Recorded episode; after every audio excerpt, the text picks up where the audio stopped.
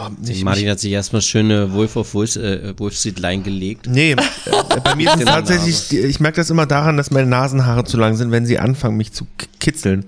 Und ich muss dann immer, entweder ist die Bart, das ist ein Barthaar, was oben in die Nase Kenn reinwächst und mich auch, dann ja. kitzelt, oder es ist ein Nasenhaar, was in den Bart reinwächst. Eins von Zeit beiden. zum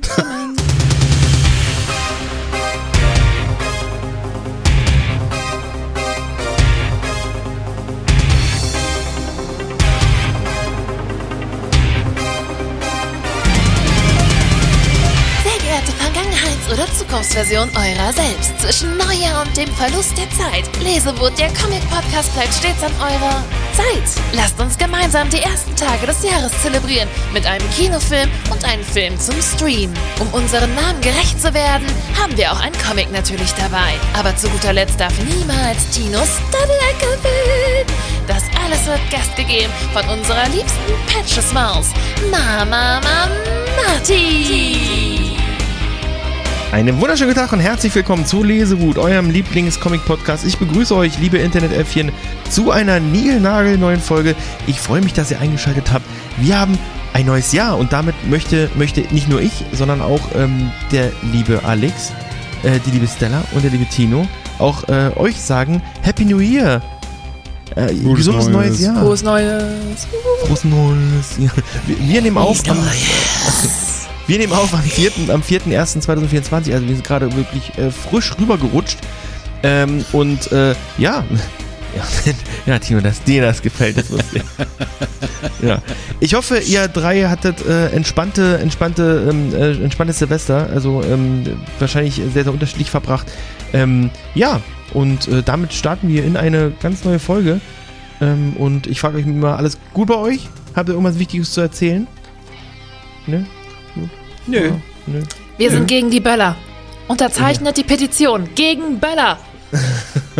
Oh, Ja. ich mochte das auf Instagram, die Leute ein, zwei Wochen vorher da noch Petitionen posten, dass sie, dass keine geböllert wird. Und dann dieselben Leute an Silvester Feuerwerk äh, in die Stories packen. Ernsthaft? Das fand ich, das fand ich sehr lustig. Das ist echt bescheuert. Ich Ja, mag, dass die Ironie auch nicht auffällt anscheinend. Ich was, am besten an der Sache. was ich fast ein bisschen süß fand, ich habe heute ein, ein, ein Video gesehen, ein Reel gesehen von ähm, einem, äh, einem Hundebesitzer, der hat seinen Hund gefilmt während des Feuerwerks. Der ist aber Golden taub. Retriever. Nee, der, der, nee, kein Golden Retriever, der, der ist halt taub oder gehörlos. Und, äh, und fand die Lichter total spannend. Aber hat natürlich gar keine Angst gehabt vor, vor, den, vor den Böllern. Ne? Das ist äh, irgendwie so ein bisschen süß fand ich schon, weil das so, so toll war, weil der Hund halt einfach keine Angst davor hat. So, ne? Ähm, ja, hat dann in diesem Moment auch Vorteile, wobei man sagen muss, Tiere strugglen ja eh immer nicht, wenn ihnen mal ein Auge fehlt oder wenn die mal nichts hören, dann die, die kommen damit ja immer ganz gut, ganz gut klar. Ähm, ja, fand ich äh, zumindest sehr, sehr süß. Ja. So ist es. So, so ist es. So ist es. Im, Und im, so im wird Übrigen, es Tino, sein. mich, mich, hat, So, mich, hat, mich hat Tim angerufen. Äh, Ah, als das ist ja frech, gerade eben. Neujahr. Ah, Neujahr hat er mich angerufen und er hat gesagt so, Hallo Martin, ich sag Tim, du bist betrunken. Ich habe es vorne beim ersten, beim ersten äh, ähm, Satz gehört, dass er betrunken ist. Äh, liebe Internet-Affin, für alle, die noch nicht so lange dabei sind, der Tim hat, äh, war früher mal Teil des Podcasts und ähm, ja, und äh, ist hier immer noch ab und zu mal äh, Thema. Äh, deswegen ähm, Ist darf Teil er hier auch erwähnt werden. Genau, er ist im Herzen immer bei uns, er hört den Podcast nicht, weil er sagt, er muss dann immer Tino korrigieren. Ähm, deswegen, deswegen hört er den Podcast nicht. Und äh, ja, aber er ist ja trotzdem gegrüßt. Ähm, ja, wie, wie war es denn, Tino, mit, mit, mit Tim feiern? kann ich mich aus äh, laufenden Verfahren äh, entsprechend nicht zu äußern. Ah, ja, ey. äh, tut mir leid, aber Das Verfahren läuft noch. ähm, das Verfahren läuft noch, so sieht's aus. Naja. Ähm, nee, war wild, schön, Berlin-like. Ähm, mehr kann ich dazu gar nicht sagen, weil äh, geht euch gar nichts an da draußen. Aber ähm, äh, ich hatte eine gute Zeit und ähm, war mit wundervollen Menschen an einem wundervollen Ort und ähm, ja, tat gut. Tat der Seele und dem Leibe wohl. Äh, Alkohol Lulul. macht Birne hohl. Oh Gott, oh Gott, ja. genau. Ähm, nee, war, war, war ganz witzig. Und ähm, weiß nicht, wie geht's euch denn so? Ja, also ich habe ich hab äh, Silvester, äh, ich habe ja das letzte Jahr Silvester, ähm, ähm, ein, äh, ich sag mal, das entspannte Silvester für mich entdeckt. Ich habe äh, das äh, letzte Jahr mit meiner Freundin zusammen gefeiert. Wir haben auf dem Sofa gesessen und, äh, und Gesellschaftsspiele gespielt. Und in diesem Jahr ähm, waren wir bei der Schwester meiner Freundin und haben exakt das gleiche getan. Ähm, dazu kam man, dass ich mich irgendwie so ganz übel verlegen hatte und den Kopf gar nicht richtig drehen konnte und dann beim ersten Bier direkt Kopfschmerzen bekommen habe. Also richtig alte Leute. Klingt richtig gut. Ja, ja, mega, richtig gut. Also an sich äh, entspanntes Silvester finde ich gar nicht schlimm. Ähm, dass das, ähm, ich muss halt auch nicht mehr feiern. So, ich weiß, nicht, ich habe, äh, ich, ich habe äh, alle Partys gesehen in meinem Leben, glaube ich, so äh, gefühlt, ähm, die ich sehen muss. Und ähm, von daher ist ein Silvester zu Hause für mich auch ganz. Für mich ist auch immer so ein bisschen stressiger Struggle jedes Jahr. Ja, was machst du Silvester da und da fragen sie dort, und dann fragen sie dort, dann, dann macht, hält man lieber das Maul, sagt gar nichts und folgt dann einfach zu zweit zu Hause. Ist auch schön. Das ruhige Silvester ist auf jeden Fall eine gute Alternative. Ja. Ich feiere seit zehn Jahren eigentlich kein Silvester mehr, weil mein Ehemann am 31.12. Geburtstag hatte. Stimmt. Oder jedes Jahr am 31.12. seinen Geburtstag feiert. ähm, und keine Partymaus ist, seinen Geburtstag an sich eigentlich überhaupt nicht mag, weil es halt immer Silvester ist. Und seit Kind an ist es halt entweder Silvester feiern oder sein Geburtstag. Und ab dem Teenie-Alter ist halt Silvester meistens wichtiger. Dieses Jahr hätte man aber praktisch vom 30. in den 31. rein feiern können. Das gab schon ein paar Mal in den Jahren, das haben wir auch ein paar Mal gemacht. Aber wir sind wie Diana und du äh, lieber zu Hause. Wir hatten einen ganz ruhigen Abend, haben auch Gesellschaftsspiele gespielt wie das Mädelsabend-Quiz, äh, was nur für Freundinnen ist. Sagen wir mal so, es war Hälfte Frauen, Hälfte Männer. Es war trotzdem sehr, sehr amüsant. Und äh, mit den Katzen geschmust, die beruhigt. Und das war eigentlich ganz schön und nett. Das würde ich gerne häufiger so machen. Ich hatte tatsächlich so ein bisschen Struggle ähm, beim, äh, als ich, als ich äh, Leroy ähm, ähm, äh, pünktlich äh, zu seinem Geburtstag, lieber Tino, gratuliert habe, ähm, habe ich, habe ich, habe ich so ein bisschen Struggle gehabt, weil ich habe nämlich, ich habe nämlich alles Gute zum Geburtstag und einen guten Rutsch gewünscht und ich dachte so, als ich es abgeschickt habe, dachte ich so, ah, das ist echt asozial. Ich glaube, das hat er, das hat er schon sein ganzes Leben lang, dass der gleichzeitig seinen Geburtstag und einen guten Rutsch gewünscht bekommen hat. Er hat sich so über deine Nachricht gefreut, wirklich. Er saß so da, hält mir das Handy so hin. Martin hat mir geschrieben. Ich so, Lesewut Martin oder wir haben einen alten Bekannten, der heißt Martin, mit Ah, dem sind wir aber nicht Hm. mehr so eng. Deswegen bist du eigentlich mittlerweile der einzige Martin in unserem Leben. Aber der hat sich richtig doll gefreut. Tino, du bist auch der einzige Tino in meinem Leben. Alex, du teilst dir leider den Platz mit einem anderen Alex, aber das ist okay. Ähm, ja, Alex? Warum sollte das ein Problem sein, wenn du, du, du hast ja, ich check's nicht. Mann, ich wollte einfach was Lustiges sagen. Jetzt bin ich aufgeflogen, dass es nicht so lustig war. Nee, Dödel, ich meine das, was Martin meint. Da, da, also du hast dann gesagt, äh, alles Gute und Ja. gutes Neues. Ja, und ja, ja, genau, die aber das Kombo, ist so- glaubst du, ist, Ja, weil, weil, weil, weil, also, weil es natürlich sein kann, dass die Person denkt so, ey, mein Geburtstag ist immer, ich kann nicht mal einfach nur Geburtstag haben. Weißt du, was ich meine? Es so ist wie wenn immer du am Sil- auch Silvester. 24.12. Geburtstag hast. So. Also generell alle Kinder, die vor Weihnachten ein paar Tage und ein paar Tage nach Weihnachten Geburtstag haben, tun mir halt schon arg leid, ne? Weil dann ist wahrscheinlich so dein Geburtstagsweihnachtsgeschenk. ja, ja. Und auch, der, auch, that. auch dieses, dieses Ding mit, mit Wir wenn man das alle mag, über 30, Entschuldige. auch das Ding, Ding, wenn man das mag, so, so an seinem Nee, Geburtstag auch mal mittel, im Mittelpunkt, im Mittelpunkt zu stehen. So, das, Ding. Weißt du, so, du stehst, also wenn du Silvester hast und Geburtstag hast, stehst du halt nie, es ist nie dein Tag alleine, sondern ist, Mhm. du teilst den immer mit, mit diesem Feiertag. Fair Wenn es jetzt, enough. Wenn es jetzt ein bescheuerter Feiertag ist, so der egal ist, ähm, dann, dann ja, okay, aber Weihnachten, Silvester äh, kann ich mir, also mir wäre es, glaube ich, inzwischen auch egal, aber als Kind, Mhm.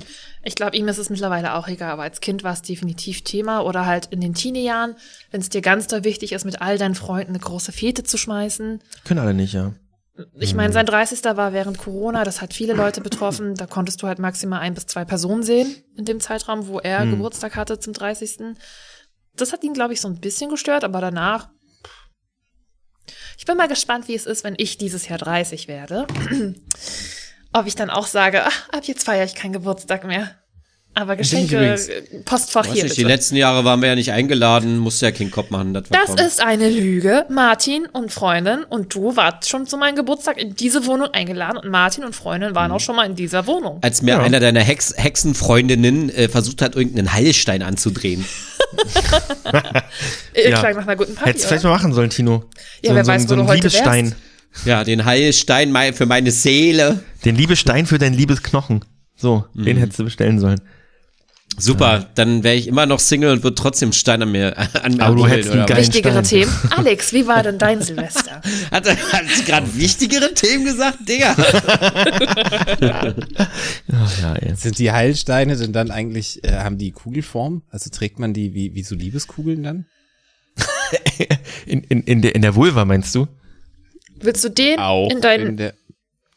Der, Oh. ja, das Ey. sieht nicht nach einem Liebesstein aus, würde ich Für sagen. jeden, Aber das sieht äh, nach für, einer. Tatwaffe aus. jeden sein Kink. Jeden Ja. sein Kink, möchte ich meinen. Für, Also für die. Internetäffchen, ich habe gerade einen Bergkristall gezeigt vom Flohmarkt, den habe ich nicht neu erw erworben, wegen äh, Blut an den Aus der Stein. Erde. Aus der Aus der Erde. Erde hat sie, sie ihn selber Ich- geschlagen. Ich, ich kann keinen bayerischen Akzent, aber das kann Alex ja gleich machen. Sag mal bitte, ich war in der Höhle und habe den Bergkristall herausgeholt. Ich war, Wie du wirklich anfängst, in finde ich gut. Höhle, habe den Bergkristall rausgeholt. Genau das müsst ihr euch jetzt in meiner Stimmlage vorstellen. Ah, So Stimmlagen. Ich glaube, ich bin, ich bin fast so hoch wie du. Ich habe nur eine andere Farbe drin. Ich habe gar keine nein, so auf hohe keinen Stimme. Fall. Ja, ich auch nicht. Okay, So, anyway. liebe Internetäffchen, wer von uns hat die höchste Stimme im Podcast? Schreibt es doch gerne unter den Episodenpost. Danke. So, Alex, Ich glaub, wie war dein Silvester? Du Ich, ich entkommst glaube, dieser ganz kurz, Frage nicht. ich, ich würde sagen, das Ja, könnte das ich, glaube ich, so, das könnte ich sogar, glaube ich, beim Schnitt, kann, könnte ich jetzt wahrscheinlich sogar herausfinden, wer die Du höheren Frequenzen spricht. einfach unseren Plan umsetzen, den wir schon seit äh, einem Jahr Mhm. haben, dass wir langsam in jeder Episode Stella immer dunkler machen und ab jetzt vielleicht mich immer höher, sodass über den Verlauf von Mhm. 20 Episoden sie eine komplette Oktave drunter ist, aber keiner es merkt. Das ist dann so Weil wie du bei hörst den, immer in die, hör doch mal in die Folge letztes Mal, so klingst du halt. Ach was? Ja, okay, na stimmt. das, das ist das dann wie diese, die, wie dieser, ähm, dieser oder diese, ähm, äh, genderfreie Sprecher, Sprecherin. Das gibt auch so eine, so eine, so eine Sprecher, also, also diese, diese Ansagestimmen, ne? Da gibt es irgendwie eine Stimme, die ist so, äh, ähm, so in der Mitte, dass du, wenn du hörst, die ganze Zeit hin und her springst zwischen, ist ein Mann, ach nee, ist eine Frau, ist ein Mann, ist eine Frau. So, also von der Stimmlage her. So, und das ist ähm, schon, schon sehr weird, das irgendwie zu hören. So ist das dann auch. Dann wissen sie nicht mehr, so spricht jetzt Alex oder spricht Stella. Das wäre eh geil. Wir haben sie alle geil. angleichen und plötzlich ist nur noch ein langer Monolog, weil unsere Stimmen alle, so Alle sind. angeglichen sind, dass alles nur noch gleich Tatsächlich. Alex, dass es ein Monolog wird. Ich habe mir jetzt japanische Wrestlerinnen angeschaut. Aufgrund der Kostüme. Klar, klar hast du das. Und ich, ich, ich fall, ich fall in das Rabbit-Loch des japanischen Wrestlings und ich glaube, Hm. irgendwann reden wir darüber. Nice. Da will ich ein Aber Match was- sehen zwischen euch Was beiden. heißt das denn? Was, was, was heißt, du bist da, guckst du irgendeine Promotion oder hast du den Event angeguckt oder? Ich folge zwei WrestlerInnen und das ist tatsächlich, Mercedes Monet. Nein, Julia Hart. es sind Japanerinnen. Und es Ah, gibt richtig. eine japanische Wrestlerin, ich weiß ihren Namen leider nicht, die post auf jedem Bild, wo sie die Fresse eingeschlagen bekommt, aber wunderschön. Also, das ist so ein Fototalent, diese Person. Sie ist so wunderschön oder sie kriegt wunderschön die Fresse eingeschlagen? Was jetzt davon? Beides. Ah, das ist ja fein. Ich habe mir das gespeichert. Ich wollte dir das noch schicken, Alex. Und tatsächlich finde ich das super spannend. Natürlich, weil es aus Japan kommt. Nein, ähm, weil ich die Fotos krass fand. Ansonsten ist ja Wrestling jetzt nicht so mein Universum, aber ab und zu mal so rein diven ist okay. Okay. Ja, finde ich cool. Wie war dein Silvester? Ja, langweilig. Ich habe nichts gemacht. Für mich ist das wie jeder andere Tag auch. Wie ging's Peppy? Zu Silvester. Äh, wir, wir, wir müssen, also ich bin oft beim Tierarzt. Können wir anfangen? Oh. Nein, aber, aber äh, wie, wie, du kannst ja wenigstens sagen, wie sie mit dem, mit dem Silvester klargekommen ist. Ach so, ich höre hier nicht viel. Ich Ach bin so, ja in so einem okay. Hinterhof. Es hat ein paar Mal Pef Pef gemacht, aber ich glaube auch, dass die taub ist. Mhm, ja, okay. Ich glaube nicht, dass die noch viel hört. Be be bewegt, bewegen sich da die Ohren, wenn du schnippst? nee, Okay, ja, gut, dann. komplett, komplett Ja, okay. keiner zu Hause. Ja, okay, dann- Quatsch. Aber tatsächlich ist es schon so, dass äh, normalerweise, ne, wenn, wenn, wenn die schlafen oder so und du machst irgendwas Lautes, dann werden die ja wach. Ja. Aber die, die, wenn die Peppi wirklich schläft, ich krieg sie nur geweckt, indem ich irgendwie am Bett rüttel oder sie antippe. Hm. Und das, also entweder ist die super entspannt oder sie hört halt wirklich nicht mehr so gut. Manchmal kennt ihr, manchmal läuft die auch durch die Wohnung und mault so, Mault's, ja, so Suche, Dings. Und da ist auch nichts mit Rufen. Musst du hingehen.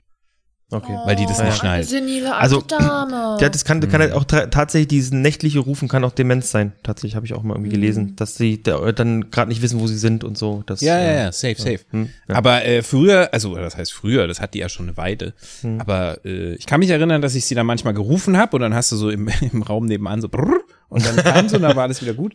Aber jetzt ist mit geht Rufen nicht äh, Essig. Musst du hin, ja, okay. Ja, man muss halt sagen, für alle, die die, äh, die Peppy nicht kennen, ist eine alte Katzendame. Oder ist meine eine alte Katze wunderschöne Ja. alte De- deine- Katzendame. Wie, wie, alt- wie alt ist sie jetzt nochmal? Na, irgendwas zwischen äh, 19 und 21. Ah, das ist echt heftig. krass. Ui, das ist ein gutes krass. Alter. Ja, cool. Ja, dann ähm, gibt's noch was zu sagen. Ich glaube, also, ja, ey, ich wollte ja noch über mein Weihnachtsgeschenk sprechen. Uh, erzähl uns, was hast du zu Weihnachten gekriegt? Ich sage, und zwar, und zwar, äh, Ein Stempel? Ähm, war ich irgendwann, nein, irgendwann war ich, äh, war ich mal mit Diana irgendwie so, keine Ahnung, ich weiß gar nicht wo, wir waren mal irgendwie unterwegs und dann, äh, dann, dann habe ich ihr meinen, äh, meinen Gedanken mitgeteilt und so habe ich ihr gesagt so, ey, ich hätte irgendwie voll Bock, so ein, so ein richtig geiler, also anfangen zu rauchen, viel Bier zu trinken und so ein richtiger Kutten-Manfred zu werden. So richtiger Kutten-Manfred im Fußballstadion. Und ich habe ich das, ja. ey, so eine Kutte wäre richtig lustig. Und was krieg ich zu Weihnachten geschenkt? Eine Jeansweste. so, also als schwarzen witzig. Jeans. Das Mhm. heißt also, ich, ich, äh, mein Projekt für 2024 ist, ich mache mir eine Union-Kutte, eine schöne Fußballkutte, aber eine richtige Zeckenkutte. Also, wo, wo, also, ja, die es könnte auch eine Punkerkutte sein. Also, es ist, Okay, äh, geht das beides. ist schon wieder cool. So, auch, auch, aber auch so mit Filmsachen drauf. Ich habe zum Beispiel jetzt auch schon einen Aufnäher bestellt, der hat auch so Star Wars Bezug und ich habe ähm, ich habe ähm, äh, einen Aufnäher, da steht Tatooine drauf zum Beispiel oder einer, der ist so, der ist so in schwarz-weiß in so Metal-Schrift, da steht Shia, Shia Hulut drauf. Und äh, das ist schon, Coole Band. schon, schon, schon sehr, also das soll schon so ein bisschen äh, so Mix sein. Es soll schon mich darstellen, nicht nur eine Fußballkutte sein, aber auch eine Fußballkutte sein. Was, was, also was ich in fünf Jahren sehe, ist, dass ich auf dem Full Force schön hier weiter Teamleiter mache und auf einmal kommt irgendwie so ein Funkspruch, ja Tino, hier am Helpdesk ist irgendein Martin. Martin, sagt er. Mit einer Kutte. Kutten- Kutten- Martin. kommt der Kutten Martin. so, und dann komme ich da so, Martin, Martin, ich hab's dir erklärt, ja, ey, lass mich doch mal hier rein. ey, komm für den alten Freund aus Tessil, komm schon, ey, gib dir ein Bier aus. das Fußball. Richtig, so richtig verhärmt aus, rauchen nur noch Oh selbst gedrehte Zigaretten und so. Ja. Und, Oh weh, ja, und ich habe mir schon einige Aufnäher bestellt, unter anderem äh, dabei ist auch ein Nina Hagen Aufnäher, weil die singt ja die, ja. die Union-Hymne. Ist auch ganz lustig eigentlich. Und äh, da werden noch einige Sachen dazukommen, ja, die eigentlich, äh, die, die, die, glaube ich schon, wo man hinguckt und ein bisschen denkt, hm, was ist das denn, kenne ich gar nicht. Und erst auf Ja. den zweiten Blick sieht, okay, das ist äh, eigentlich jetzt gar kein Fußball, sondern das ist eigentlich irgendwie was anderes, keine Ahnung, anderer Bezug. Aber Ja, da ist auch äh, ein Unionsaufnäher mit dabei Ja, ja. drauf. Der, äh, Alex, wir haben ja im Vorfeld gerade über, über einen Aufnäher gesprochen, den ich selbst gemacht habe. Das ist natürlich auch ein Union-Aufnäher. Ähm, und ähm, ja, genau. Also Gibt's da nicht so eine, so eine, so eine bisschen so eine Kultur drum? So ein Ja, Ding ja, auf muss jeden doch Fall. wachsen, oder? Da kannst du ja nicht einfach hinkommen Das wächst. und sagen, ich bin jetzt tätowiert und bist auf einmal von oben bis unten zugetätet, dann sagt doch jeder, ja, nee. Du Ja, das- bist das- voll gemalt. Aber muss, muss so eine Jacke, ne- so eine Kutte nicht wachsen? Ja, das, das, also die, die ist, so? die, die ist ja auch also eine, so eine, so eine Kutte, die ich glaube, die, dass die ja auch ständig im Wandel ist. Du nimmst ja, glaube ich, auch mal Sachen ab, die dir vielleicht nicht mehr so gefallen und machst neue dran oder musst Platz schaffen, um, umorganisieren. Das Ding ist, glaube ich, schon, das ist so ein, so ein kleines Lebenswerk. Kutten wäscht man nicht, oder? Nee, ich- ich glaube höchstens- Vollmond vergraben. Höchstens Handwäsche, glaube ich. Also zum Beispiel meine Trikots, die wasche ich zum Beispiel auch nur mit Hand. Und das Also ist halt das Ding so. Martin. Ich habe im Kopf, dass so. man Kutten, also Mettler jedenfalls, Dass sie richtig verranzt Kopf war sind. das, dass die nicht gewaschen werden dürfen. Ja, oft sind äh, ja diese, die, gerade diese Biker und, und, und, und Metal-Kutten sind ja dann auch öfter mal aus Leder, ne? Und nicht aus Jeans. Und da, die kannst du eh nicht waschen. Also das von Es daher. gibt doch aber die gute, die gute Jeanslacken, äh, Jeansjacken, äh, Lederjacken, Jeanswesten-Kombo. Ja, ja, Die so ja, richtig stimmt. badass ist. ja, ja. Da wäscht du doch auch nicht. Und, und das ist halt das Ding. Oh so, Gott, du das ist kannst, nochmal ein Kosmos, oh Gott. und das ist halt das Ding, du kannst halt, du kannst halt in den Fanshop gehen, du kannst den Trikot kaufen, siehst halt aus wie alle, weißt du so. Oder du machst dir halt eine Kutte so. Das ist halt was total individuelles und hat trotzdem Fußballbezug. Das ist schon Ein cool. preishohes, schönes Hobby. Ja. Ich möchte, Und das- möchte und auf das- jeden Fall Und da war da gleich hin und das ist halt das Ja. große Ding, was was gerade so mein mein mein allergrößtes Projekt ist und zwar es gibt ja die Rückenaufnäher, da gibt's ja den äh, ich weiß gar nicht, hat einen bestimmten Namen, da gibt's halt den den den äh, den der immer ganz also da gibt's einen Aufnäher, der oben hinkommt, einen großen in der Mitte und dann unten drunter einen, ne? Und ähm, also so ein äh, Top, äh, Middle und Top Rocker. Top Bottom Rocker, genau, richtig so heißen genau. Und, äh, und das ist das größte Problem, weil die möchte ich auch als Aufnäher haben, aber niemand macht dir so große Aufnäher in, als Einzelstück. die, das ist das, das große, die große Herausforderung. Das heißt, ich Oh, bin gerade, jetzt gewinnen? ich bin gerade auf der Suche ähm, und auch in Gesprächen tatsächlich auch mit so Stickereien und hoffe so ein bisschen auf äh, Augenzwinkern und äh, Kumpel machen, dass mir jemand sagt, komm, ich mach dir das. So, ne? Und das versuche ich gerade. Bist ja ein Und Süßer. Irgendjemand wird da schon ein weiches Herz kriegen. Ich, sein. ich bin, bin tatsächlich mit, mit, ich bin tatsächlich mit einer Steckerei im Kontakt, da hat mich der Typ ange, äh, hat dann geschrieben, ja, äh, was hast du denn genau vor? Ruf doch mal an, da finden wir schon irgendwie so einen Weg und den muss ich jetzt mal demnächst anrufen und vielleicht schaffen wir es dann so. Weil Deine äh, die Aufnäher? Huh. was? Deine Sammelleidenschaften? Erst sind es Stempel, jetzt sind es äh, Nein, Aufnäher für eine die Diana ist Stempel.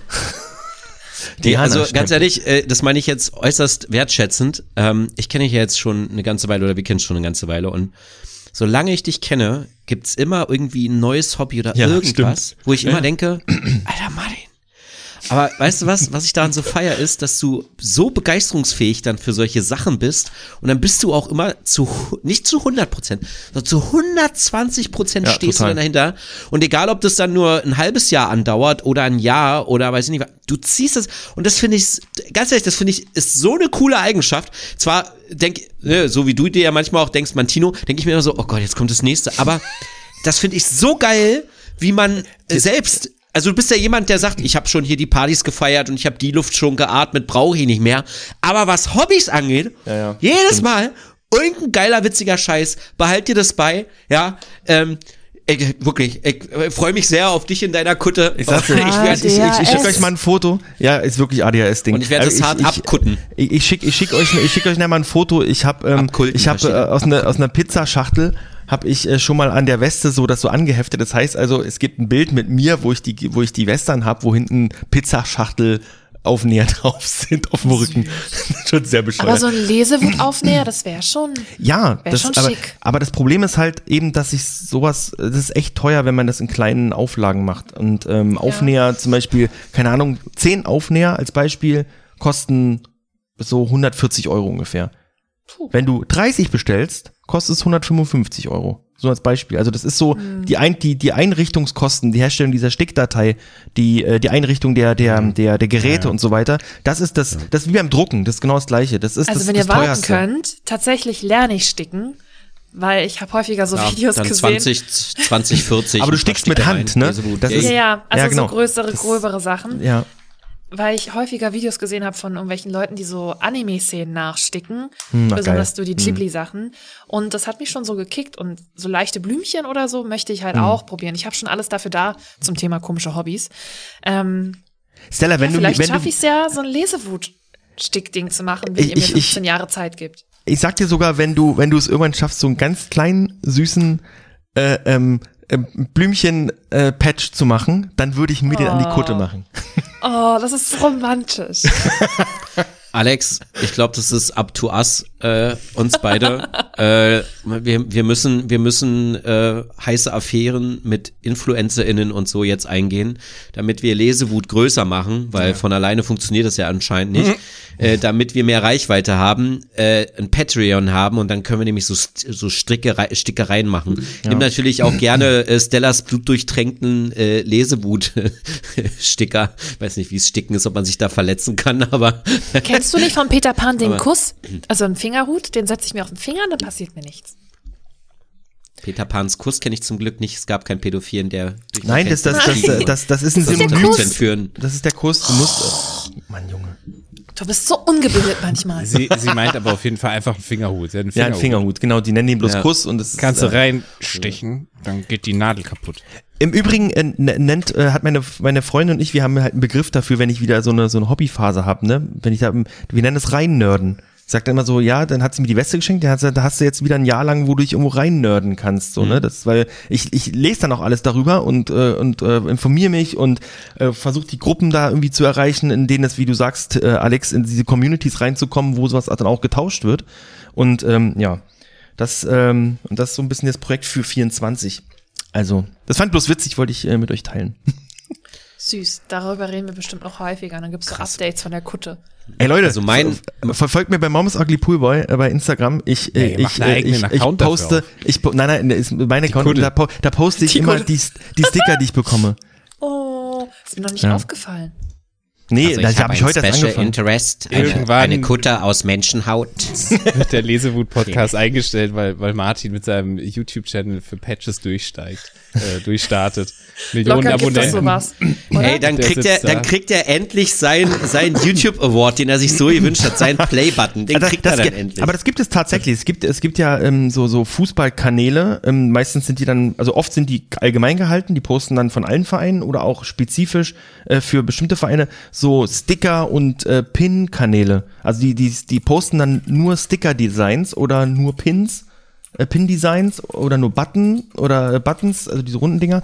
Ja, also da gibt es wirklich richtige Kanäle, die n- nur das machen. Und ist auch ganz lustig. Bei denen kannst du ganz oft die Sticker auch bestellen dann so, weil die Willst du machen auch die selber. so oder Pins haben oder wirklich nur ähm, ich habe ich hab sogar einige Pins. Also ich kann, ich Ich kann dir mal ein noch Foto einige schicken. Pins. Also wenn die, wenn die ja cool sind, dann ja. tauschen. Was? Ich habe bloß nicht zum Tauschen, weil ich habe nur Union-Pins. Na, bis jetzt, bis jetzt ist der Deal aber auch äh, in welche Richtung nicht so. Also, warte mal, Martin kriegt von Stella den coolen äh, Stormtrooper und äh, und nen, und so ein komisches Gesicht noch, richtig? Das No-Face von Shield Das No-Face. Zauberland. und Weil Stella so kriegt hübsch nur finde. einen No-Face Aufnäher zurück. Vielleicht das ist ja wie zwei. Filzkirschen gegen eine Ja, ein aber das, Glitzergeist. das ist okay. Das ist ich als People-Pleaserin sag, gar kein Thema, das stört mich nicht.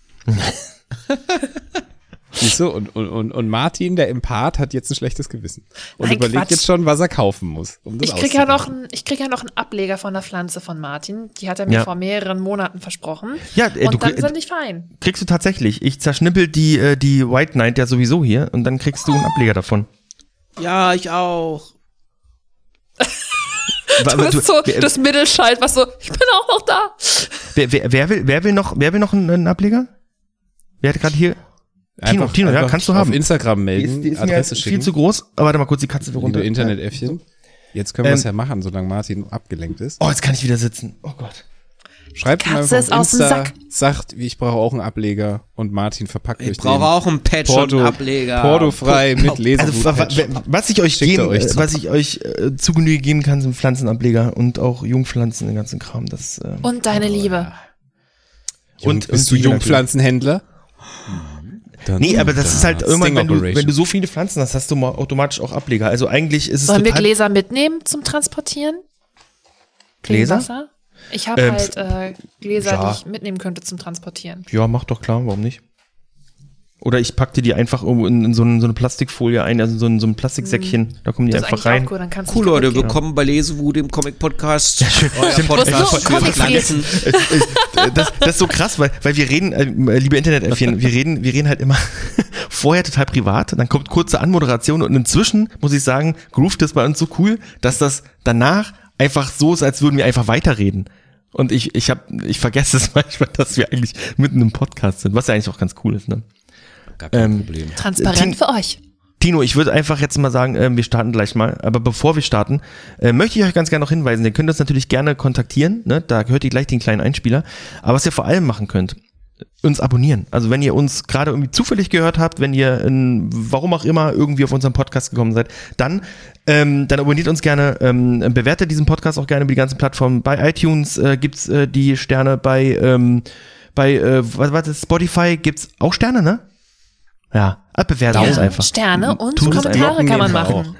Und wenn ihr Menschen kennt, die Comics mögen, die Videospiele mögen, die Filme mögen, Serien mögen, die ähm, wunderhübsche Frauen mögen und wunderhübsche, Wunderhübsche Männer, Männer und schöne Stimmen. und schöne Stimmen, dann empfehlt uns gerne weiter. Ähm, das hilft uns sehr und äh, das hilft auch ähm, Der Umwelt. dem, dem Algorithmus. So, wisst ihr Bescheid. Und wie gesagt, ihr könnt uns gerne kontaktieren. Es gibt immer einen Epi- Episodenpost. Ähm, den Episodenpost wird es zukünftig nicht über Instagram geben, sondern auch bei Threads. Also schaut da vorbei, da könnt ihr uns folgen und da könnt ihr auch kommentieren, wenn ihr irgendetwas zur Folge beizutragen habt. Hallo ihr Astrofreunde. Die vier Sternkreiszeichen dieses Podcasts haben euch astrologische Links in die Shownotes gepostet. Dort erfahrt ihr, wie ihr durch dieses verrückte Sonnenjahr 2024 kommt und findet die wichtigsten Informationen zu dieser Folge. Außerdem den Link zur Lesewut-Playlist sowie mein neuestes Astrolinski-Video, in dem ich euch erkläre, in welchem Sternzeichen der nächste Vollmond steht. Tschüss, eure Palinski. Also kontaktiert uns gerne über die äh, angegebenen, die angegebenen äh, ähm, äh, Kontaktmöglichkeiten äh, oder schreibt unter den Episodenpost. Und damit starten wir in unsere Folge. Wir haben heute dabei, ähm, ich weiß, weiß gar nicht, Farmhand, ist es ein Comic, Alex? Das ist ein Comic Das und ist ich bin Comic. sehr gespannt auf Das den ist- das Alex, ist was Comic. da so zu sagen hat. Wir haben äh, Filme dabei und ähm, auch äh, Dinos kleine Dattelecke ähm, ist wieder Ja, jetzt dabei. seid mal nicht frech. Was denn? Ist doch so. so. Und wir starten mit dem lieben Alex, dem wichtigsten, weil er nämlich einen Comic äh, vorstellt. Äh, das ist immer noch ein Comic-Podcast. Deswegen, ähm, Alex, was hast du uns mitgebracht? Ich bin der Wichtigste. Das Ähm, stimmt ja auch. Ich habe äh, Farmhand heute mitgebracht und zwar von äh, äh, Rob Guillory oder Guillory. Ich habe den, ich weiß ja mal nie, wie man das ausspricht. Ähm, der Mann, der mir Chew gebracht hat, äh, zumindest die Optik davon und so wie ich jetzt diesen Comic hier lese, auch hauptsächlich die Story. Äh, von daher, ich habe große Erwa- Erwartungen gehabt. Ne? Ich habe gedacht, Zweitwerk, das muss sensationell werden und äh, es wurde sensationell. Ich bin total begeistert. Also, als allererstes, du machst das Ding auf und es ist dieser geile Zeichenstil, den der Typ so drauf hat. So sehr expressionist, also super, super, super Aussage. Was, was laber ich hier? Super, äh, äh, äh, ex, also, Jesus, was meine ich Einfach denn? geil, sag einfach geil, ist egal. Nein, geil. die Charakter haben sehr viel Ausdruck halt im Gesicht. You know? Und Sehr äh, das, ausdrucksstark. Dankeschön. So. Bitteschön. Sehr ausdrucksstarke Charakter, genau. Und äh, auch so geile Farbpaletten halt direkt. Also ich, ich großer Fan. Der ganze Bums geht los mit einer kleinen äh, Szene, die äh, bewusst wie ein, Neid, äh, wie, so ein, wie so ein Albtraum wirkt. Denn äh, unser Hauptcharakter, Ezekiel, so, fangen wir mal so an, äh, hat einen hat einen Albtraum. Und in diesem Albtraum ähm, äh, verjagt er gerade mit einem Gewehr ein paar ein paar äh, Kojoten, die seine Hühner angreifen wollen oder fressen wollen und findet dann unter so einem toten Huhn äh, ein Auge im Boden. Okay? Und dann buddelt er da so und dann sieht er, dass das sein Vater ist, der da im Boden liegt. Und der Vater wacht dann aber so auf und sagt so, Ezekiel, nein, lass mich und so. Und dann fasst er ihn natürlich an und dann wurzeln so aus seinen, den Händen vom, vom, vom Vater, wurzelt dann so, also, ja, Wurzeln halt in die Hände von Ezekiel so rein und dann wacht er auf. Scary. Ähm, worum, also, aber worum geht's? Ne? Äh, erstmal ist so, wir lernen die Familie kennen um Ezekiel. Ezekiel hat eine Frau und zwei Kinder. Und äh, die machen sich offensichtlich gerade alle fertig, um den Großvater, äh, um den es in dem Albtraum ging, äh, mal zu besuchen. Ist schon eine Weile her. Die waren schon länger nicht mehr da anscheinend und äh, sind eben jetzt auch umgezogen und jetzt geht's drum, den Großvater mal zu besuchen auf seiner Farm. So. Und ähm, ich guck mal eben in meine in meine äh, Notizen hier. Habe ich habe ich was vergessen? Nein. Nein, nein. Er macht sich auf den Weg zu, die machen sich auf den Weg zur Farm. So. Und eigentlich sind auch alle total äh, euphorisch und freuen sich so. Gerade die, die Kids ähm, äh, sind halt äh, neugierig, wollen so gucken. Aber Ezekiel selber, merkt man schon, wahrscheinlich auch durch diesen Albtraum, ist halt ein bisschen vorsichtig. So, er hofft viel, so, er hat äh, positive Hoffnung, aber man merkt schon, er erwartet halt irgendwie ein Desaster. Warum auch immer.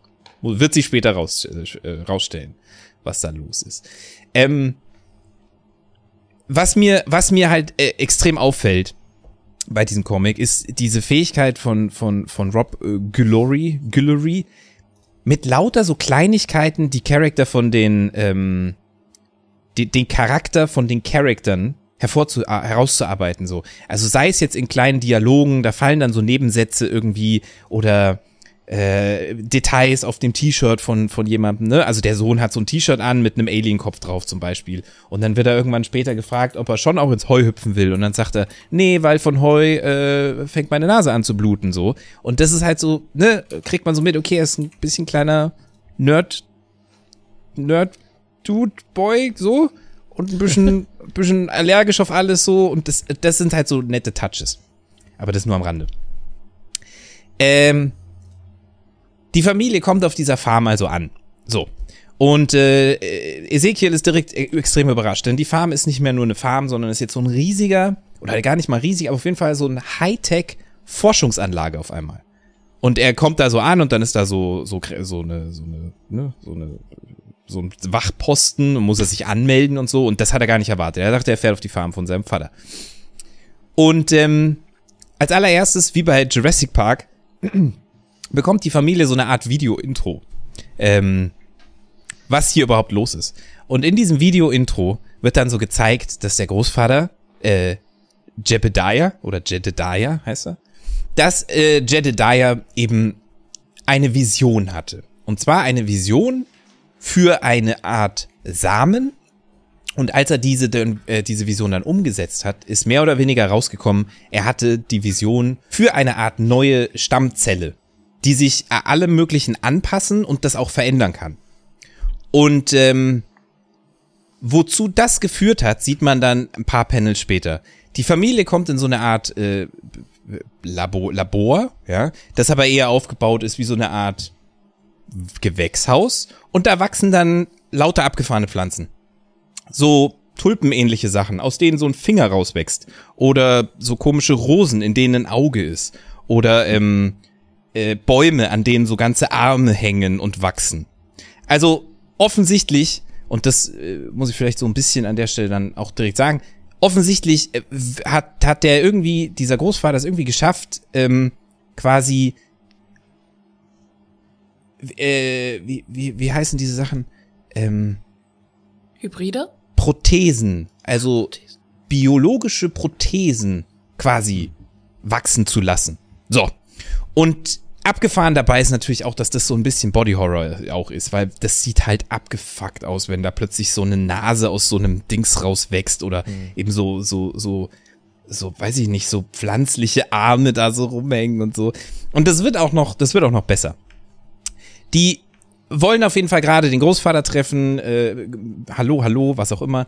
Und äh, da kommt dann direkt so ein Lackey und sagt halt, hier, äh, da ist was vorgefallen. Und wir sehen das auch, ähm, da ist halt einer eingebrochen und äh, der wollte was klauen. Das ist so ein, ein kleiner Junge, ironischerweise. Und ähm, den, den kriegen sie halt dann gegriffen. Und äh, dann kommt raus, dem fehlt ein Arm. Und was der Großvater dann macht, ist, er er nimmt eben diesen Jungen und sagt so, so, also die Leute, die dich hierher geschickt haben, und dann wird schon so ein bisschen mysterisch, so was äh, mysteriös, so wie die Leute, die den da hingeschickt haben, so, hä, wer soll denn das sein? Und äh, so, die, die wollen nichts Gutes für dich und Zeug, aber ich werde dir jetzt helfen.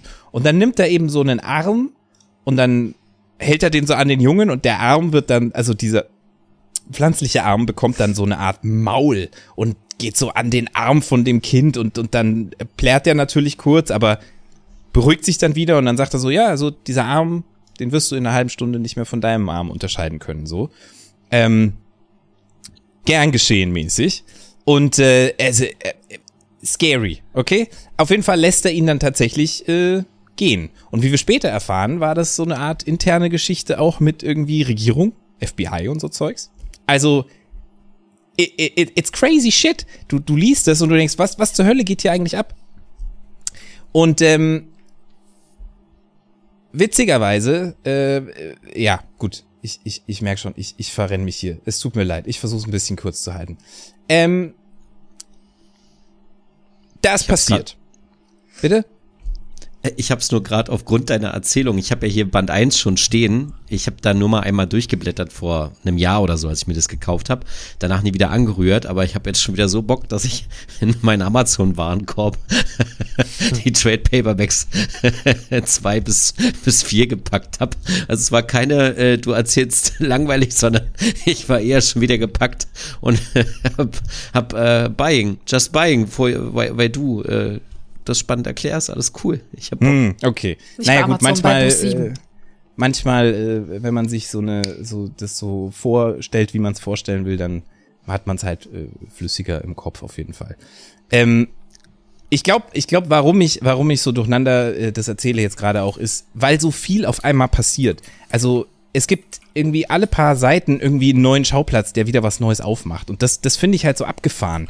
Ähm, es ist auch, es ist auch nicht normal irgendwie, dass da Nasen und Augen in dieser Farm wachsen. Das ganze, der ganze, das ganze Dorf außenrum findet das nicht cool. Die denken alle, das ist irgendwie Hexenwerk oder Devil's Work oder so Zeugs.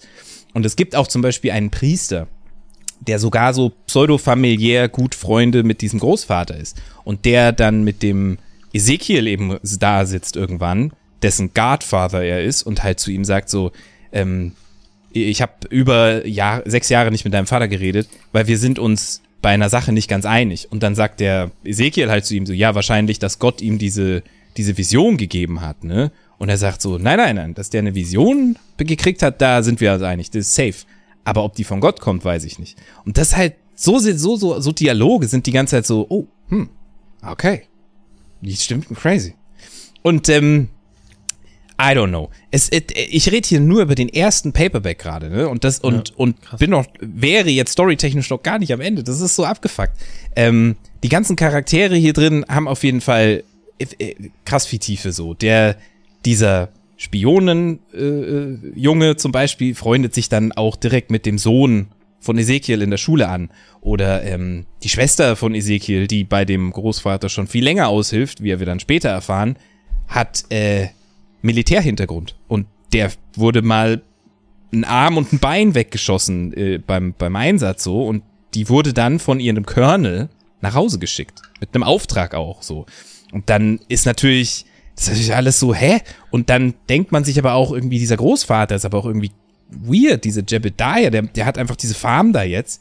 Und der ganze Bums wird ja auch noch finanziert, das, das habe ich ja komplett vergessen, von einer, von einem riesigen Ölkonzern so.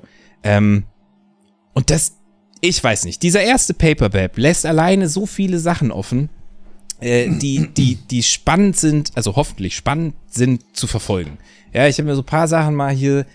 äh, Was ist denn jetzt genau die Beziehung zwischen Ezekiel und seinem Vater? Warum ist die so angespannt? Was ist mit diesen, mit diesen Geheimdiensten? Was will das, was hat das Militär damit zu tun? So, äh, was, was genau meint der Priester mit diesen, woher kommen die Visionen? Hat er da recht damit? Ja, dieser Sohn, genau, der sieht irgendwann plötzlich so ein, so ein pflanzliches Viech, das ihm verfolgt. Gut, so was ist es? Und äh, später sieht man auch, dass dieses Viech dann bei denen im Garten pennt und dass da auch schon so Augen wachsen und so. Und dann denkt man, hat der diesen Samen schon aus diesem Labor getragen oder what? Was ist das für ein Viech? Ähm, und äh, ähm, ja, wird Ezekiel bereuen, zurückgezogen zu sein, wieder mit seinem Vater sich versöhnt zu haben. So, also es ist es ist so viel offen und es geht so viel auf. Das ist echt cool.